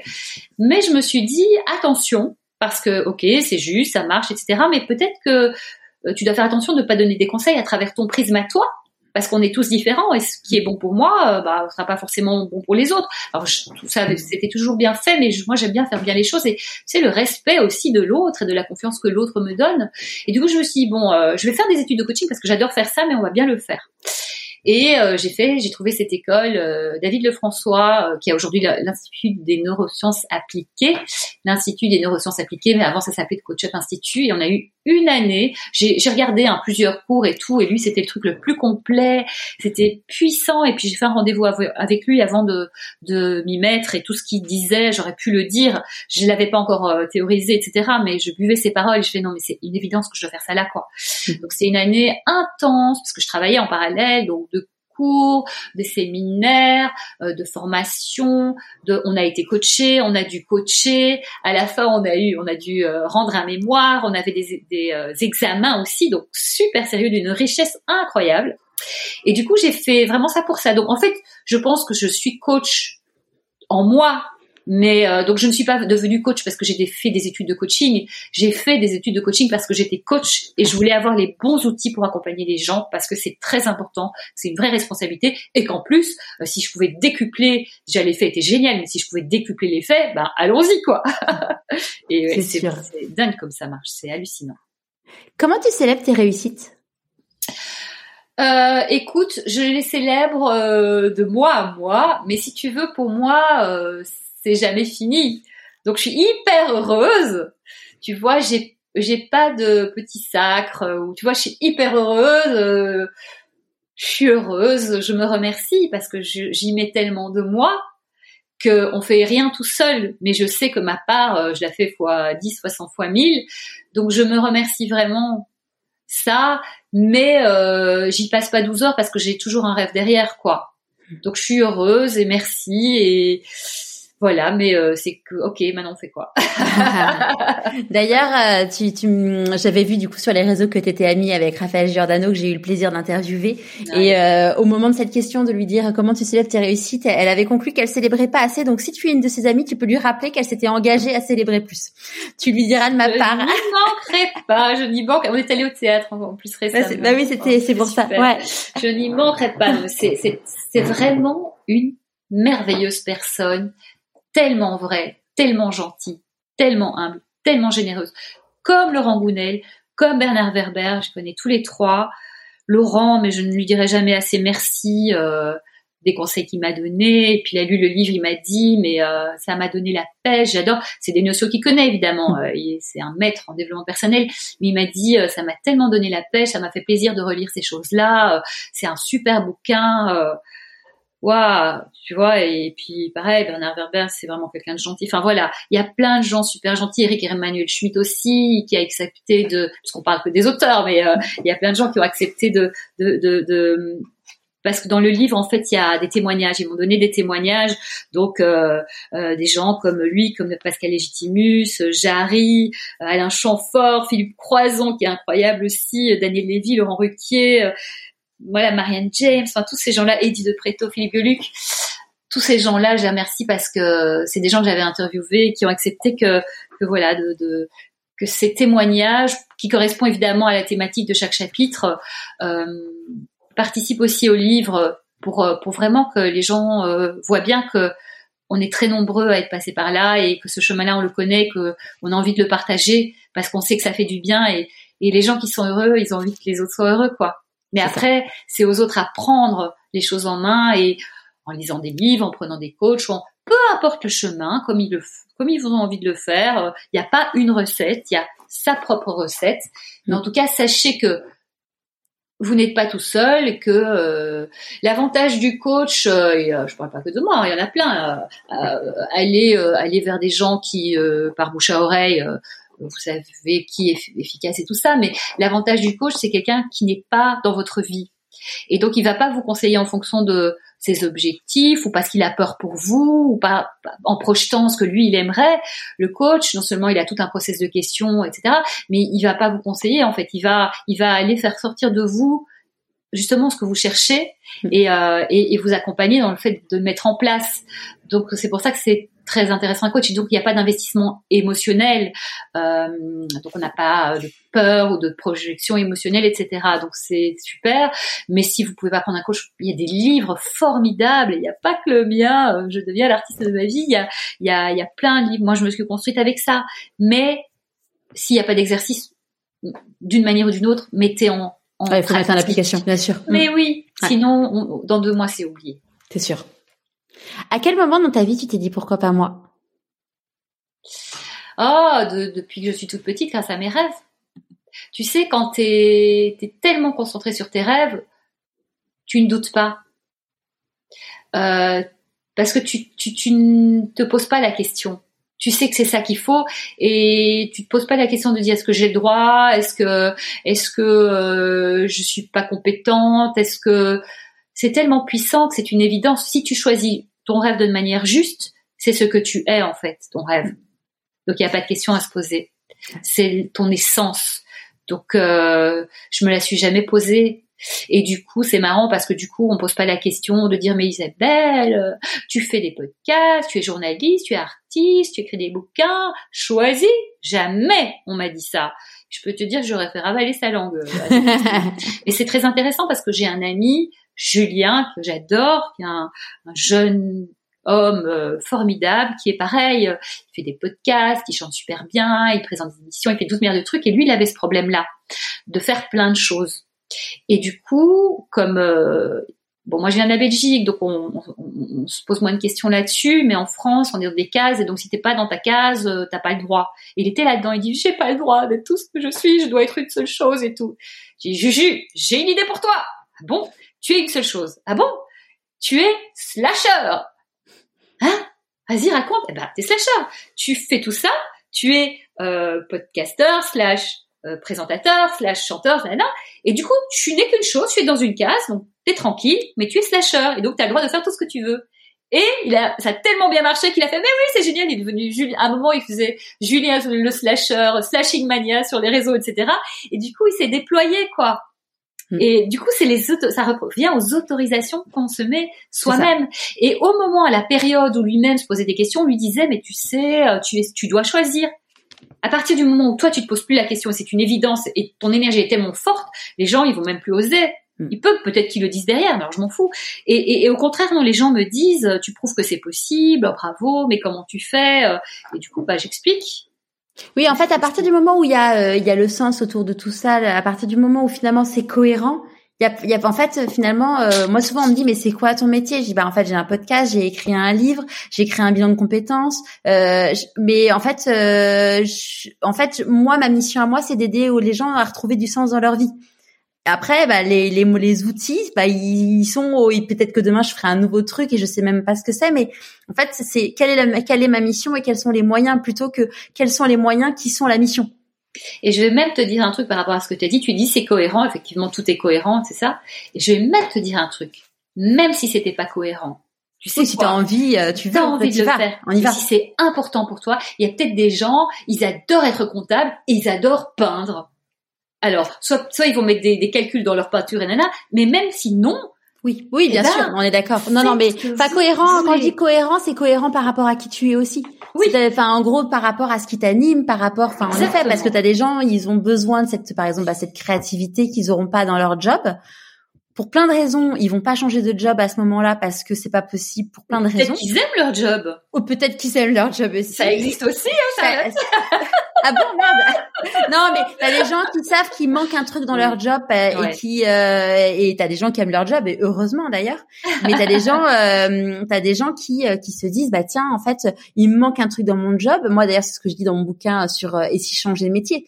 C'est c'est bien une question. Et si je changeais de métier, c'est pas change de métier, c'est pas c'est pas t'es pas obligé de changer de métier pour pouvoir trouver un truc pour être bien dans ta vie. Mais c'est vrai que parfois en effet il y a des trucs où t'as as juste besoin un truc en plus dans ta vie pour te sentir bien et, et aligné. Et pareil, euh, ton rêve, euh, bah, c'est quelque chose de génial, etc. Mais euh, ça veut pas dire que ce sera facile tout le temps, ça veut pas dire que tu n'auras pas de difficultés, et ça veut pas dire que du coup, si tu fais que ça, autre chose ne te manquera pas. Par exemple, si ton rêve c'est d'être peintre, tu fais peintre et compagnie, bah si tu es tout seul face à ta toile tout, tout le temps, peut-être que les autres vont te manquer. Donc peut-être que d'avoir un boulot à côté, ça permet de, de répondre à tes différents besoins. Mais comme tu dis très très bien Charlotte, c'est vraiment chacun en fonction de ce qu'il est. C'est pour ça aussi que dans le livre, je répète tout le temps, tout le temps, euh, il n'y a pas de recette, c'est votre vie, choisissez, faites comme vous voulez. Et si s'il y a un truc que j'aimerais que vous, vous gardiez, si c'est ça, vous êtes libre, vous êtes libre et faites les choses comme vous voulez. C'est votre vie. Ouais. Ouais, parce que finalement les barrières, on est les, on, est les seuls, à, enfin, on, est les premiers à se les mettre nous-mêmes en fait. Exactement. Il faut arrêter ça, et on peut arrêter ça. C'est vrai. C'est quoi la réussite pour toi? C'est d'être euh, heureux, de faire ce qu'on aime et de euh, voilà d'arriver à, à, faire ce qu'on aime dans le bonheur, la joie et le partage. Vraiment, vraiment, vraiment. Pour moi, c'est ça la réussite. Vraiment. Et évidemment, de, de pouvoir euh, vivre suffisamment bien, mais de ça ou d'autres choses. Hein. mais en tout cas, de pouvoir exprimer notre cœur, notre âme et ce pourquoi on est là, en fait. Ce qui, ce qui nous rend fondamentalement heureux, quoi. Ça, c'est, ça, si on y arrive, euh, ben, c'est pas possible de pas avoir réussi sa vie si on fait ça. Donc c'est ça, pour moi. Qu'est-ce que tu penses que la petite Isabelle de 6 ans dirait si elle te voyait aujourd'hui? Ouf, là, tu vas faire pleurer. bah, je pense que j'avais beaucoup de peur, de tristesse, de, de, de mal-être, comme je te l'ai dit, et euh, bah, je pense qu'elle me dirait bravo, quoi. Bravo, euh, bravo aussi euh, pour toute l'énergie, le travail, les, les, mais au-delà du raisonnable, hein, quand même, euh, t'as pas lâché, t'as bossé parfois jour et nuit. Hein. Euh, oui, oui, oui. Elle me dirait, euh, elle aurait envie de partager ça avec tous les petits enfants en souffrance du monde euh, et leur dire, vous inquiétez pas en fait, croyez en vous, ça ira. Et croyez en vous, c'est pas genre je suis un super héros, hein. c'est juste chacun d'entre nous a les facultés de faire quelque chose vraiment et de s'en sortir d'une manière ou d'une autre et euh, et d'avancer vers là où il a envie d'aller. Ça ne veut pas dire qu'on y sera à 100%, mais l'important c'est de chaque jour avancer vers cet endroit-là, parce que quand on est sur ce chemin-là, déjà ça, ça rend heureux. Et que je vais finalement vous dire que c'est pas tant le but, l'important n'est pas d'atteindre le but et ce rêve euh, l'important c'est d'être dans la joie de ce chemin-là et d'avancer. Parce que de toute façon une fois qu'on atteint le rêve il y en a toujours un autre derrière. Sinon on va où? On fait quoi? Donc euh, là où j'y reviens. Le but c'est le chemin. Et c'est pour ça que choisir le bon chemin parce qu'on a réussi à choisir le bon but et c'est bien de se poser des questions eh bien c'est ce chemin-là qui est beau et euh, on va partager on va apprendre, comprendre, grandir, déployer nos ailes, faire des choses qu'on adore, rencontrer des gens super, c'est tellement chouette la vie comme ça, quoi. Dans la vie, on dit que quand on fait des choix, on fait des renoncements. C'est quoi tes renoncements à toi? Euh... J'aime pas ce mot-là. Il y a un super livre qui s'appelle Les renoncements nécessaires de Judith Viorst, qui vraiment, qui permet, qui dit que chaque phase de la vie est finalement une étape dont il faut faire le deuil. Et que pour avancer, euh, il faut avoir fait le deuil de, et que souvent on avance sans avoir fait un deuil. Et donc c'est un livre génial. Lisez-le. Bon c'est vraiment de la psychologie. Donc faut aimer euh, euh, le fond de la psychologie mais on comprend plein de choses là-dessus. J'ai d'ailleurs fait mon mémoire de coaching. Tu l'as lu Charlotte ce, ce livre? Bah je le conseille vraiment. Ah. c'est exceptionnel si vous aimez bon les choses psychologiques. Mais c'est très facile à lire et tout. Et disons que en fait renoncer bah en fait je, j'aurais pu te dire le côté artistique d'être euh, artiste à 100%, mais en fait l'important pour moi c'est d'exprimer ça. Donc je continue à chanter, à danser, donc je le fais. J'aimerais le faire un peu plus honnêtement, avoir un petit peu plus d'endroits, mais là je, prépare des trucs. Mais euh, je sais pas si j'ai des renoncements dans ma vie. Parce que aussi, tu sais, moi je suis quelqu'un d'absolument positif, donc je ne les vois pas. Peut-être que j'ai renoncé à des trucs, mais euh, mais moi pour moi c'est pas un renoncement puisque ça me va puisque je vais ce vers quoi. Mais par exemple, toi, j'ai choisi de ne pas avoir d'enfants, mais ce n'est pas un renoncement.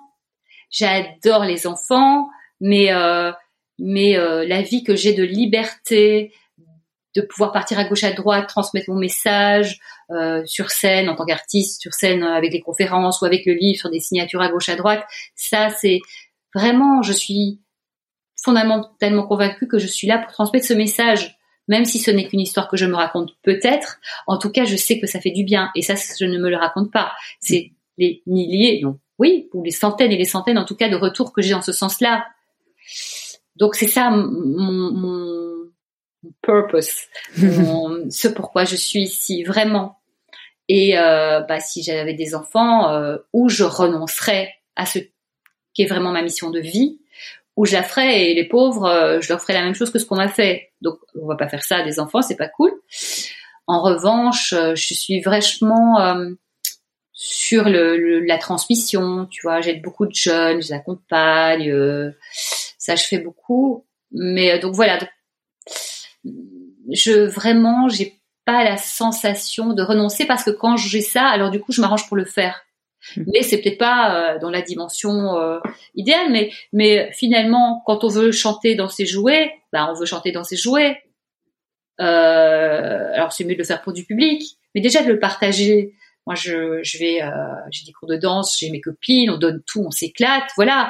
Bon, c'est vrai que ce serait chouette avec une scène, mais mais déjà rien que ça, moi je donne tout. C'est comme si je suis sur scène, je donne tout. Parce que c'est mon corps et mon cœur qui vibrent. Quand je, suis avec mon coach vocal Marc, euh, Marc Marion, bah, on s'éclate, c'est génial, et il m'emmène plus loin et plus loin et plus loin. Donc, je, je ça ne m'empêche pas de, de chanter et d'inventer. Là, je fais un truc génial. Je fais de la comédie musicale improvisée. Ah, génial. C'est dingue. On improvise des comédies musicales. Donc là, je suis dans, avec un nouveau groupe, on fait ça, et peut-être que dans quelques années, bah, je serai pro de la comédie musicale improvisée. J'aurai des dates à gauche, à droite. Tout est possible. Donc, tu vois, moi, il n'y a pas de renoncement. Je, je fais. Mais aussi l'avantage de pas avoir euh, euh, des enfants. Enfin, l'avantage. Après, c'est super. Hein, je dis pas que c'est pas bien, mais du coup, ce temps-là, bah, il est vraiment consacré à plein, plein, plein, plein de choses pour moi, pour aider, pour aller dans des assos. Ça laisse du euh, temps, de l'énergie pour pour pouvoir faire tout ça. Plein de choses. Mais attention, ça ne veut pas dire que quand on est des enfants, on peut pas faire des choses. Exemple, Anne Guesquière, qui est ma directrice de collection aux éditions Erol et qui a elle-même le podcast Métamorphose, bah c'est l'exemple de la Wonder Woman qui a euh, des enfants, un podcast, directrice de collection, euh, enfin elle fait 12 milliards de choses, un magazine et ça. Donc euh, voilà, c'est juste et aussi ça, ça fait aussi partie du livre, c'est il faut bien s'organiser. J'ai un chapitre là-dessus parce que c'est essentiel. Aller à l'essentiel. Parfois on perd du temps sur des trucs qui sont pas du tout et là aussi c'est vraiment pour ça que, que le livre, euh, j'ai voulu mettre tout ça, quoi. C'est vraiment, ok, la vie, il y a plein de choses à faire, surtout dans nos sociétés avec des to-do de malades. Euh, qu'est-ce qu'on dégage? Qu'est-ce qu'on garde? Comment on fait? Qu'est-ce qu'on délègue? Comment mieux s'organiser? Comment pour qu'il y ait de la place pour ça? Mhm. Parce que tout le monde va pas pouvoir tout mettre de côté et c'est même pas l'objectif. Ouais. Mais c'est libérer cet instant-là. Clairement. C'est quoi la plus grande difficulté que tu as eu à gérer euh, depuis euh, depuis ton enfance? Et comment tu l'as géré C'est sortir de mon enfance.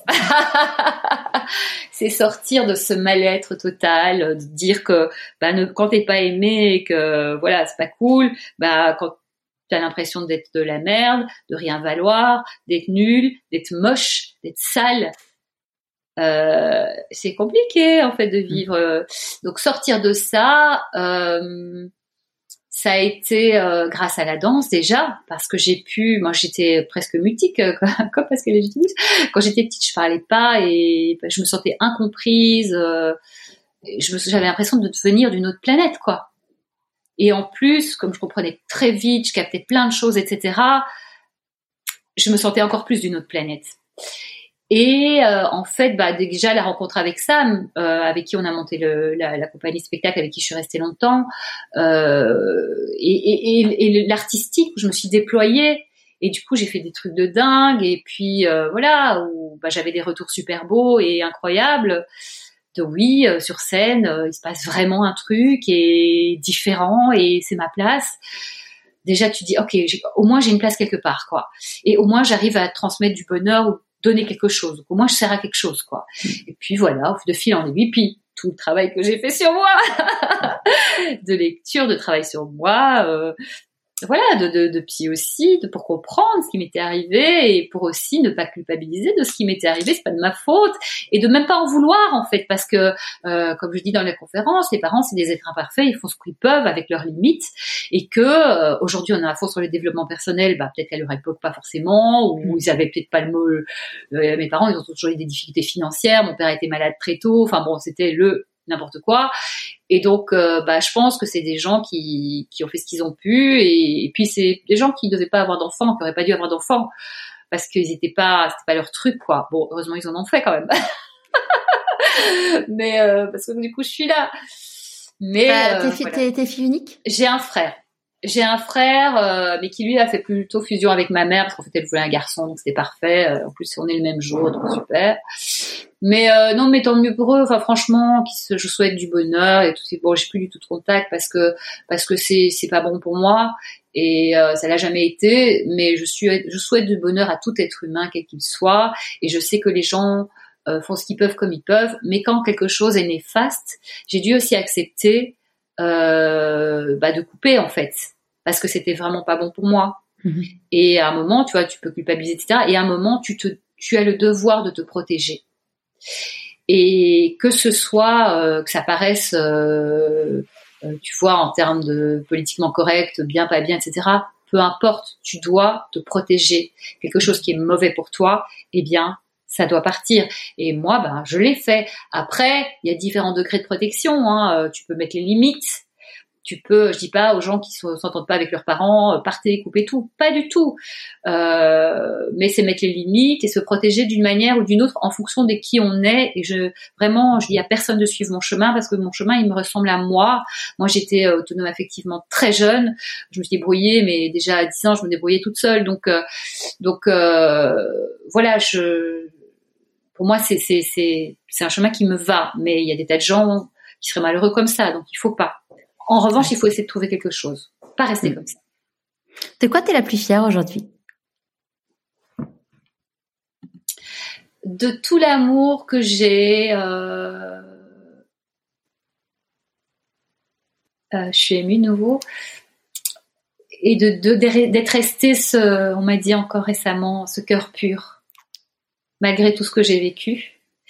Et justement de pas avoir réussi à, d'avoir réussi à ne pas être abîmé par les trahisons, par mon enfance, par tout ce que j'ai donné et tous les gens qui ont essayé de m'utiliser, etc. Bon, maintenant aujourd'hui, j'arrive je, à voir, mais euh, il y a quand même de nombreuses années ou d'injustice en fait parce que je donnais beaucoup et mais parce que je donnais pas, c'est injuste par rapport à ce que je donnais, mais c'était juste par rapport à l'univers, c'est-à-dire que je donnais mal, du coup, bah ça me renvoyait mal, donc euh, j'ai dû apprendre et comprendre ça.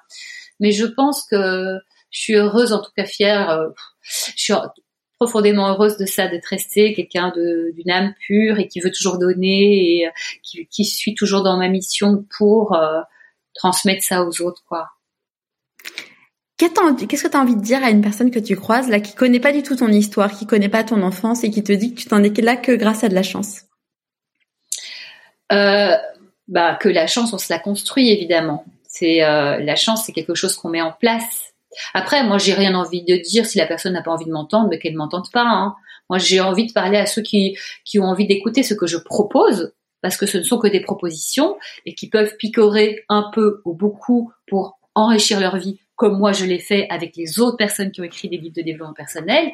Mais jamais je n'imposerai. Mais, euh, mais la chance, et Évidemment, c'est un des chapitres de mon livre parce que c'est essentiel. Euh, c'est quoi? C'est laquelle? Je sais plus. Euh, mais en tout cas, la chance, c'est quelque chose qui se met en place. Les gens qui disent je n'ai jamais de chance, bah oui, mais si euh, tu as tes rendez-vous, tu arrives toujours en retard parce que t'as pas fait attention, ou tu foires toujours tes rendez-vous parce que tu t'es pas bien préparé, ou tu rates toujours la même chose parce que t'as pas euh, tiré de conclusion de, de, ce que tu étais censé apprendre et que tu n'as pas appris, bah ça s'appelle pas de la chance. Hein. C'est un peu euh, euh, la branche sur laquelle on est assise et s'arranger pour rater. Et au contraire, des gens qui euh, se donnent les moyens de bien se préparer, d'être à leur, rendez-vous, de d'être ouverts au monde et d'être aussi ouverts aux opportunités. Il y a des parfois des gens, des opportunités leur passent devant, ils les saisissent pas parce qu'ils ont peur, ils vont pas voir, ou parce qu'ils sont tellement dans leurs croyances enfermées que euh, ils ne ils ne n'ouvrent pas euh, les possibilités, ou parce qu'ils disent non à la place des autres. On en parlait tout à l'heure. Donc la chance, ça se cultive. J'en parle beaucoup parce que c'est important et parce que ça se met en place. Et si vous l'avez jamais fait, c'est pas grave. Moi, vraiment, ce que je veux aussi dire, c'est qu'il faut culpabiliser de rien. On est ici maintenant. Le passé est le passé. nous a amené jusqu'à ici. C'est très bien. C'est comme ça. Aujourd'hui, ne culpabilisons pas, mais mettons en place petit à petit tout ce qu'il faut pour avoir la plus belle vie possible et la vie qui nous ressemble et la vie dans laquelle on sera heureux. Et tout va bien. Culpabiliser ne sert à rien. C'est juste de la perte de temps, perte d'énergie psychique et se faire du mal pour se faire du mal, ça dégage. Est-ce qu'il y a un conseil que tu aurais aimé recevoir et que tu voudrais donner du coup aujourd'hui? Ce serait, bah, donnez-vous les moyens, quoi. C'est-à-dire apprenez, travaillez. Euh, et, étape par étape, moi je reçois des demandes d'artistes pour être interviewés, ils ont fait euh, un demi-single quoi. Et ils se disent oui mais pourquoi vous interviewez d'autres Bah ces gens-là ils ont fait euh, mille scènes, euh, ils ont trouvé leur public, tout vient à point qui sait attendre. Aujourd'hui on veut du jour au lendemain être une vedette ou réussir ce qu'on choisit de réussir, ce qu'on voudrait réussir. En fait chaque étape elle est essentielle et c'est important d'apprendre petit à petit. Et moi, j'ai vu des gens catapulter parce qu'ils connaissaient les bonnes personnes. Je les ai vus aussi s'effondrer parce qu'ils n'étaient pas prêts. Donc, euh, avancez et, et apprenez, remettez-vous en question, sans se prendre la tête, sans se faire du mal. Mais tiens, j'ai raté ça, j'ai le droit.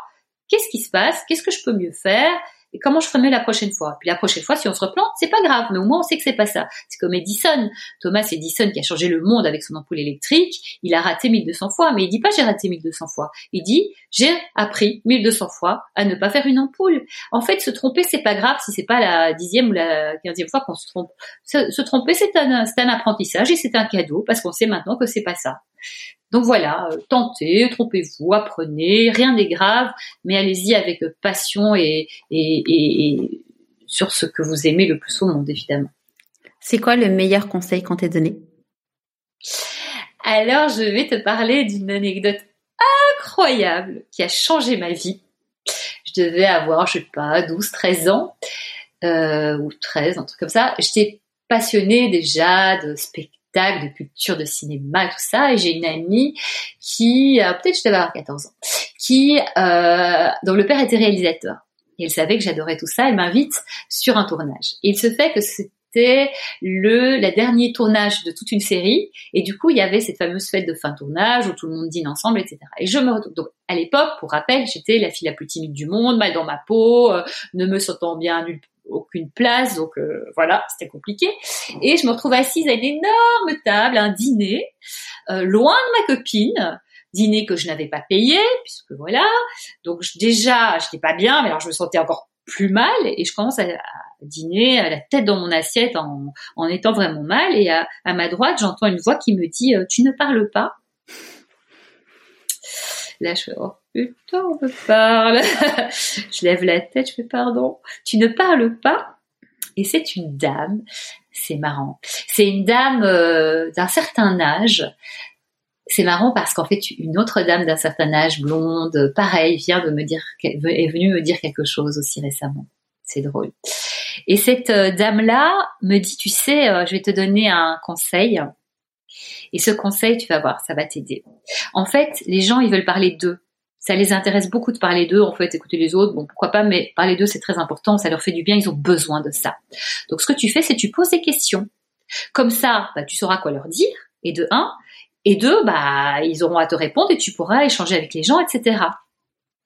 Je suis d'accord. Et je suis retournée à ma tête dans mes petits pois. Mais dès le lendemain, j'ai mis en pratique ça. Et dès le lendemain, j'ai commencé tout ça et déjà j'ai vu que ça marchait, donc euh, je me sentais beaucoup mieux avec mes copains, mes copines. Je commençais à avoir une place. Non seulement ça, mais en plus j'ai découvert que ce qu'il me racontait me passionnait. La psyché, la psyché humaine, quoi. Comment fonctionne l'humain? Puis à force d'écouter, d'écouter, je commençais à conseiller, écouter, nanani, nanana. D'où mon intérêt pour le monde, journaliste, et pour les autres, coach. Sur trois phrases, deux phrases. Un soir d'une dame qui est passée comme un ange gardien me dire un truc et qui est reparti aussi vite, je ne sais pas qui c'est. Ça a changé ma vie. Donc c'était le meilleur conseil que j'ai reçu. Bref, je, dire, je ne sais pas où je serais aujourd'hui si c'est dame, mais merci. Bon, elle était assez âgée, donc je doute qu'elle est plus là, mais merci madame. elle nous écoute alors. Elle nous écoute et je merci un milliard de fois. Et tu disais que là récemment, il y avait une personne euh, qui t'a donné un. Oui, c'est euh, très étonnant ce qui s'est passé. C'est à la fin du salon de du bien-être, tout récemment. Donc je fais ma, conférence et, euh, et euh, cette dame, euh, alors au moment des questions-réponses, parce que pour moi c'est essentiel de faire des questions-réponses, d'échanger, aussi je sens ce qu'il faut dire aux uns aux autres, je sens toujours le truc dont les personnes ont besoin, donc si je peux donner à ce moment-là, je le fais. Il y a une dame qui, qui dit quelque chose, c'était juste un, elle, elle, contribue à l'échange. Donc c'était pas une question. Et je fais oui, tout à fait, nanani, nanana mais quand je vois cette femme, j'ai ce truc, oh quelle belle personne, je sais pas, je sens trop bien cette femme. Puis après question-réponse, il y avait des gens qui avaient des livres à faire dédicacer, qui voulaient me parler, donc on parle, gna, gna, et la dame arrive, elle vient me parler, je fais oh chouette, elle vient me parler, elle fait, elle fait, elle me dit, euh, vous êtes faite pour changer la vie des gens. Là je la regarde et il y a une phrase qui vient du fond de moi que je n'ai pas conscientisé, qui fait, au fond de moi je le sais. Mais en fait, c'était un, échange euh, d'âme à âme, quoi. C'est-à-dire que je n'avais pas conscience. Ça donne des frissons. Attends, et tu sais ce qu'elle me dit derrière? Je suis médium. ah bon? Là, je fais, euh, d'accord. C'était dingue. Je fais bah écoutez, oui, non, mais je, je, le sais et puis je le vois, je le vois bien, parce que mes interactions, je vois bien que des vies ont changé, je vois bien que je dis des choses. Ma pensée du dimanche sur Instagram, il y a des tas de gens tous les dimanches, euh, le matin, je, je fais une pensée sur la vie positive qui est, essaye d'inspirer, donner des petites réponses, etc. Et j'ai souvent des mails qui me disent euh, c'était ce dont j'avais besoin aujourd'hui ou merci pour ces inspirations, ça me fait du bien. Oh, c'est mon rendez-vous du dimanche, ça m'apporte énormément. Oh, ça tombait bien, c'est juste ça que je devais entendre. Enfin, c'est fou quoi. Et oui, puis je le, vois, mais c'est quand même bizarre de se l'entendre dire et de le formaliser, de le formuler en, vrai, quoi, de dire oui, en fait, vous êtes là pour changer la vie des gens. C'est big quand même tu vois, je fais oui, bah, moi j'essaie d'aider quoi, euh, modestement, euh, mais, mais, dans les faits, elle a raison, il y a des choses qui changent. Alors, c'est très grand ce qu'elle dit, mais en tout cas, voilà, on a une direction qui, qui, qui en tout cas euh, se vérifie et que je trouve ça beau. Alors, on va rester modeste et, humble et les pieds sur terre, mais en tout cas, c'est joli ce qu'elle a dit et, je comprends ce qu'elle a voulu dire. Et ouais, c'est beau, c'est beau. Elle m'a dit, mais vous vous rendez pas compte cette conférence, il y a des gens il m'a dit, vous avez peut-être sauvé des vies. Tout. on va peut-être, on va peut-être pas aller jusque là, mais en tout cas, oui, je sais que j'ai bien eu les retours que ça a fait vraiment énormément de bien. Donc c'est pour ça que je veux absolument la faire le plus possible cette conférence partout euh, et à tout type de public. Ouais. Et le livre, il est là pour la même raison. J'allais te poser la question, je pose toujours cette question, mais je vais la reformuler. Normalement, c'est quoi tes proches, je, je demande c'est quoi tes prochains défis, mais là, j'ai envie de te demander c'est quoi tes prochains rêves? Mais j'en ai trop là. tu sais, aujourd'hui, je suis vraiment sur euh, développer. Euh, en fait, voilà, mon prochain rêve, c'est d'aller parler aux gens. Mais plus concrètement là, sur sur euh, ces thématiques développées avec le livre et la conférence. Donc ça peut être à travers cette conférence, ça peut être à travers des rencontres euh, avec le livre, comme on a fait euh, récemment là. Il y a la librairie Le Divan dans le 15e où je suis allée, on a fait une rencontre, il y avait des questions-réponses et c'était super parler aux gens et si possible, euh, voilà, avec du monde. Moi, je, tu sais, je suis une fille de scène, femme de scène, euh, showgirl. Donc j'aime bien quand il y a du monde et que cette énergie-là, elle est partagée. Donc pourquoi pas des, euh, des workshops, des trucs, des conférences. Enfin voilà, c'est vraiment, on va dire, ce rêve de aller plus loin dans le concret sur la rencontre et sur aussi des stages, des workshops, des ateliers, des thématiques, le, faire concrètement pour euh, revenir au coaching parce qu'en fait le coaching j'ai fait pendant longtemps, puis j'ai un peu arrêté, puis j'ai un peu fait comme ça en confinement et compagnie. Mais là, si tu veux, entre euh, tout ce que je faisais et le journalisme qui, qui prend beaucoup de temps, euh, bon, j'avais un peu vachement réduit. Et là, je pense que c'est le stade suivant, vraiment le, le remettre, le reconcrétiser dans la matière, ouais. ensemble. Et puis le groupe, c'est génial parce que le groupe, vraiment, je, me sers du groupe, de l'énergie positive pour que les gens comprennent que l'autre n'est pas un ennemi mais un soutien et que l'énergie positive de tout le monde, tous ensemble, ce que j'ai fait dans mes ateliers précédents ou, des stages, etc. Et les gens sortent riches les uns des autres et on se soutient et vont beaucoup plus loin grâce aux trucs de bienveillance, ça qu'on met en place et qui permet de l'autre de s'envoler. Et en plus, souvent, les gens restent en contact derrière parce qu'il s'est passé des choses de dingue humainement, quoi. Donc, c'est magnifique. Qu'est-ce que tu as envie de dire euh, À qui as-tu envie de dire merci et pourquoi avant qu'on se quitte? Merci à la dame de quand j'étais petite euh, qui est venue me parler. Merci à tous les artistes, à toutes les personnes qui partagent la beauté du monde, euh, aux gens comme toi aussi qui accompagnent, qui qui donnent aussi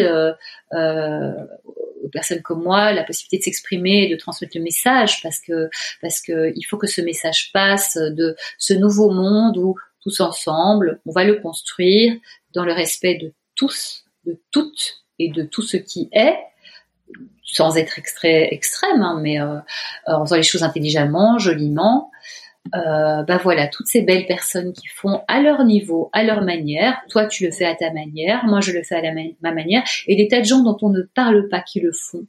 Donc, merci, merci, merci, merci à elles. Ensemble, on va le faire, ce monde meilleur. Et là, j'ai nouveau de l'émotion. Ensemble, on va le faire, ce monde mm. meilleur. Pour toutes les personnes qui ont envie de lire euh, Je deviens l'artiste de ma vie, donc ils le retrouvent euh, chez leur libraire. Et, euh, et puis on peut te suivre également euh, sur Instagram. Je mettrai euh, le lien dans, dans le Bill blog. Ouais, mais merci à Erol qui m'a fait confiance et qui était à fond sur le sur le sur le livre parce qu'ils ont vraiment vu que ça pouvait vraiment faire du bien. Et oui, oui je suis sur tous les réseaux comme tout le monde, mais c'est chouette parce que c'est aussi une façon d'échanger. J'en reçois beaucoup de beaux témoignages et c'est très très joli, vraiment. Merci beaucoup à toi, Charles. Merci. Merci à toi, Isabelle. À très vite. J'espère que vous ressortirez de cet épisode avec une belle énergie.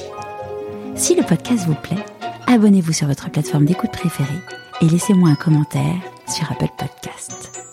Je vous donne rendez-vous dans deux semaines avec un homme extraordinaire qui enfant avait le vertige et aujourd'hui est un funambule des temps modernes.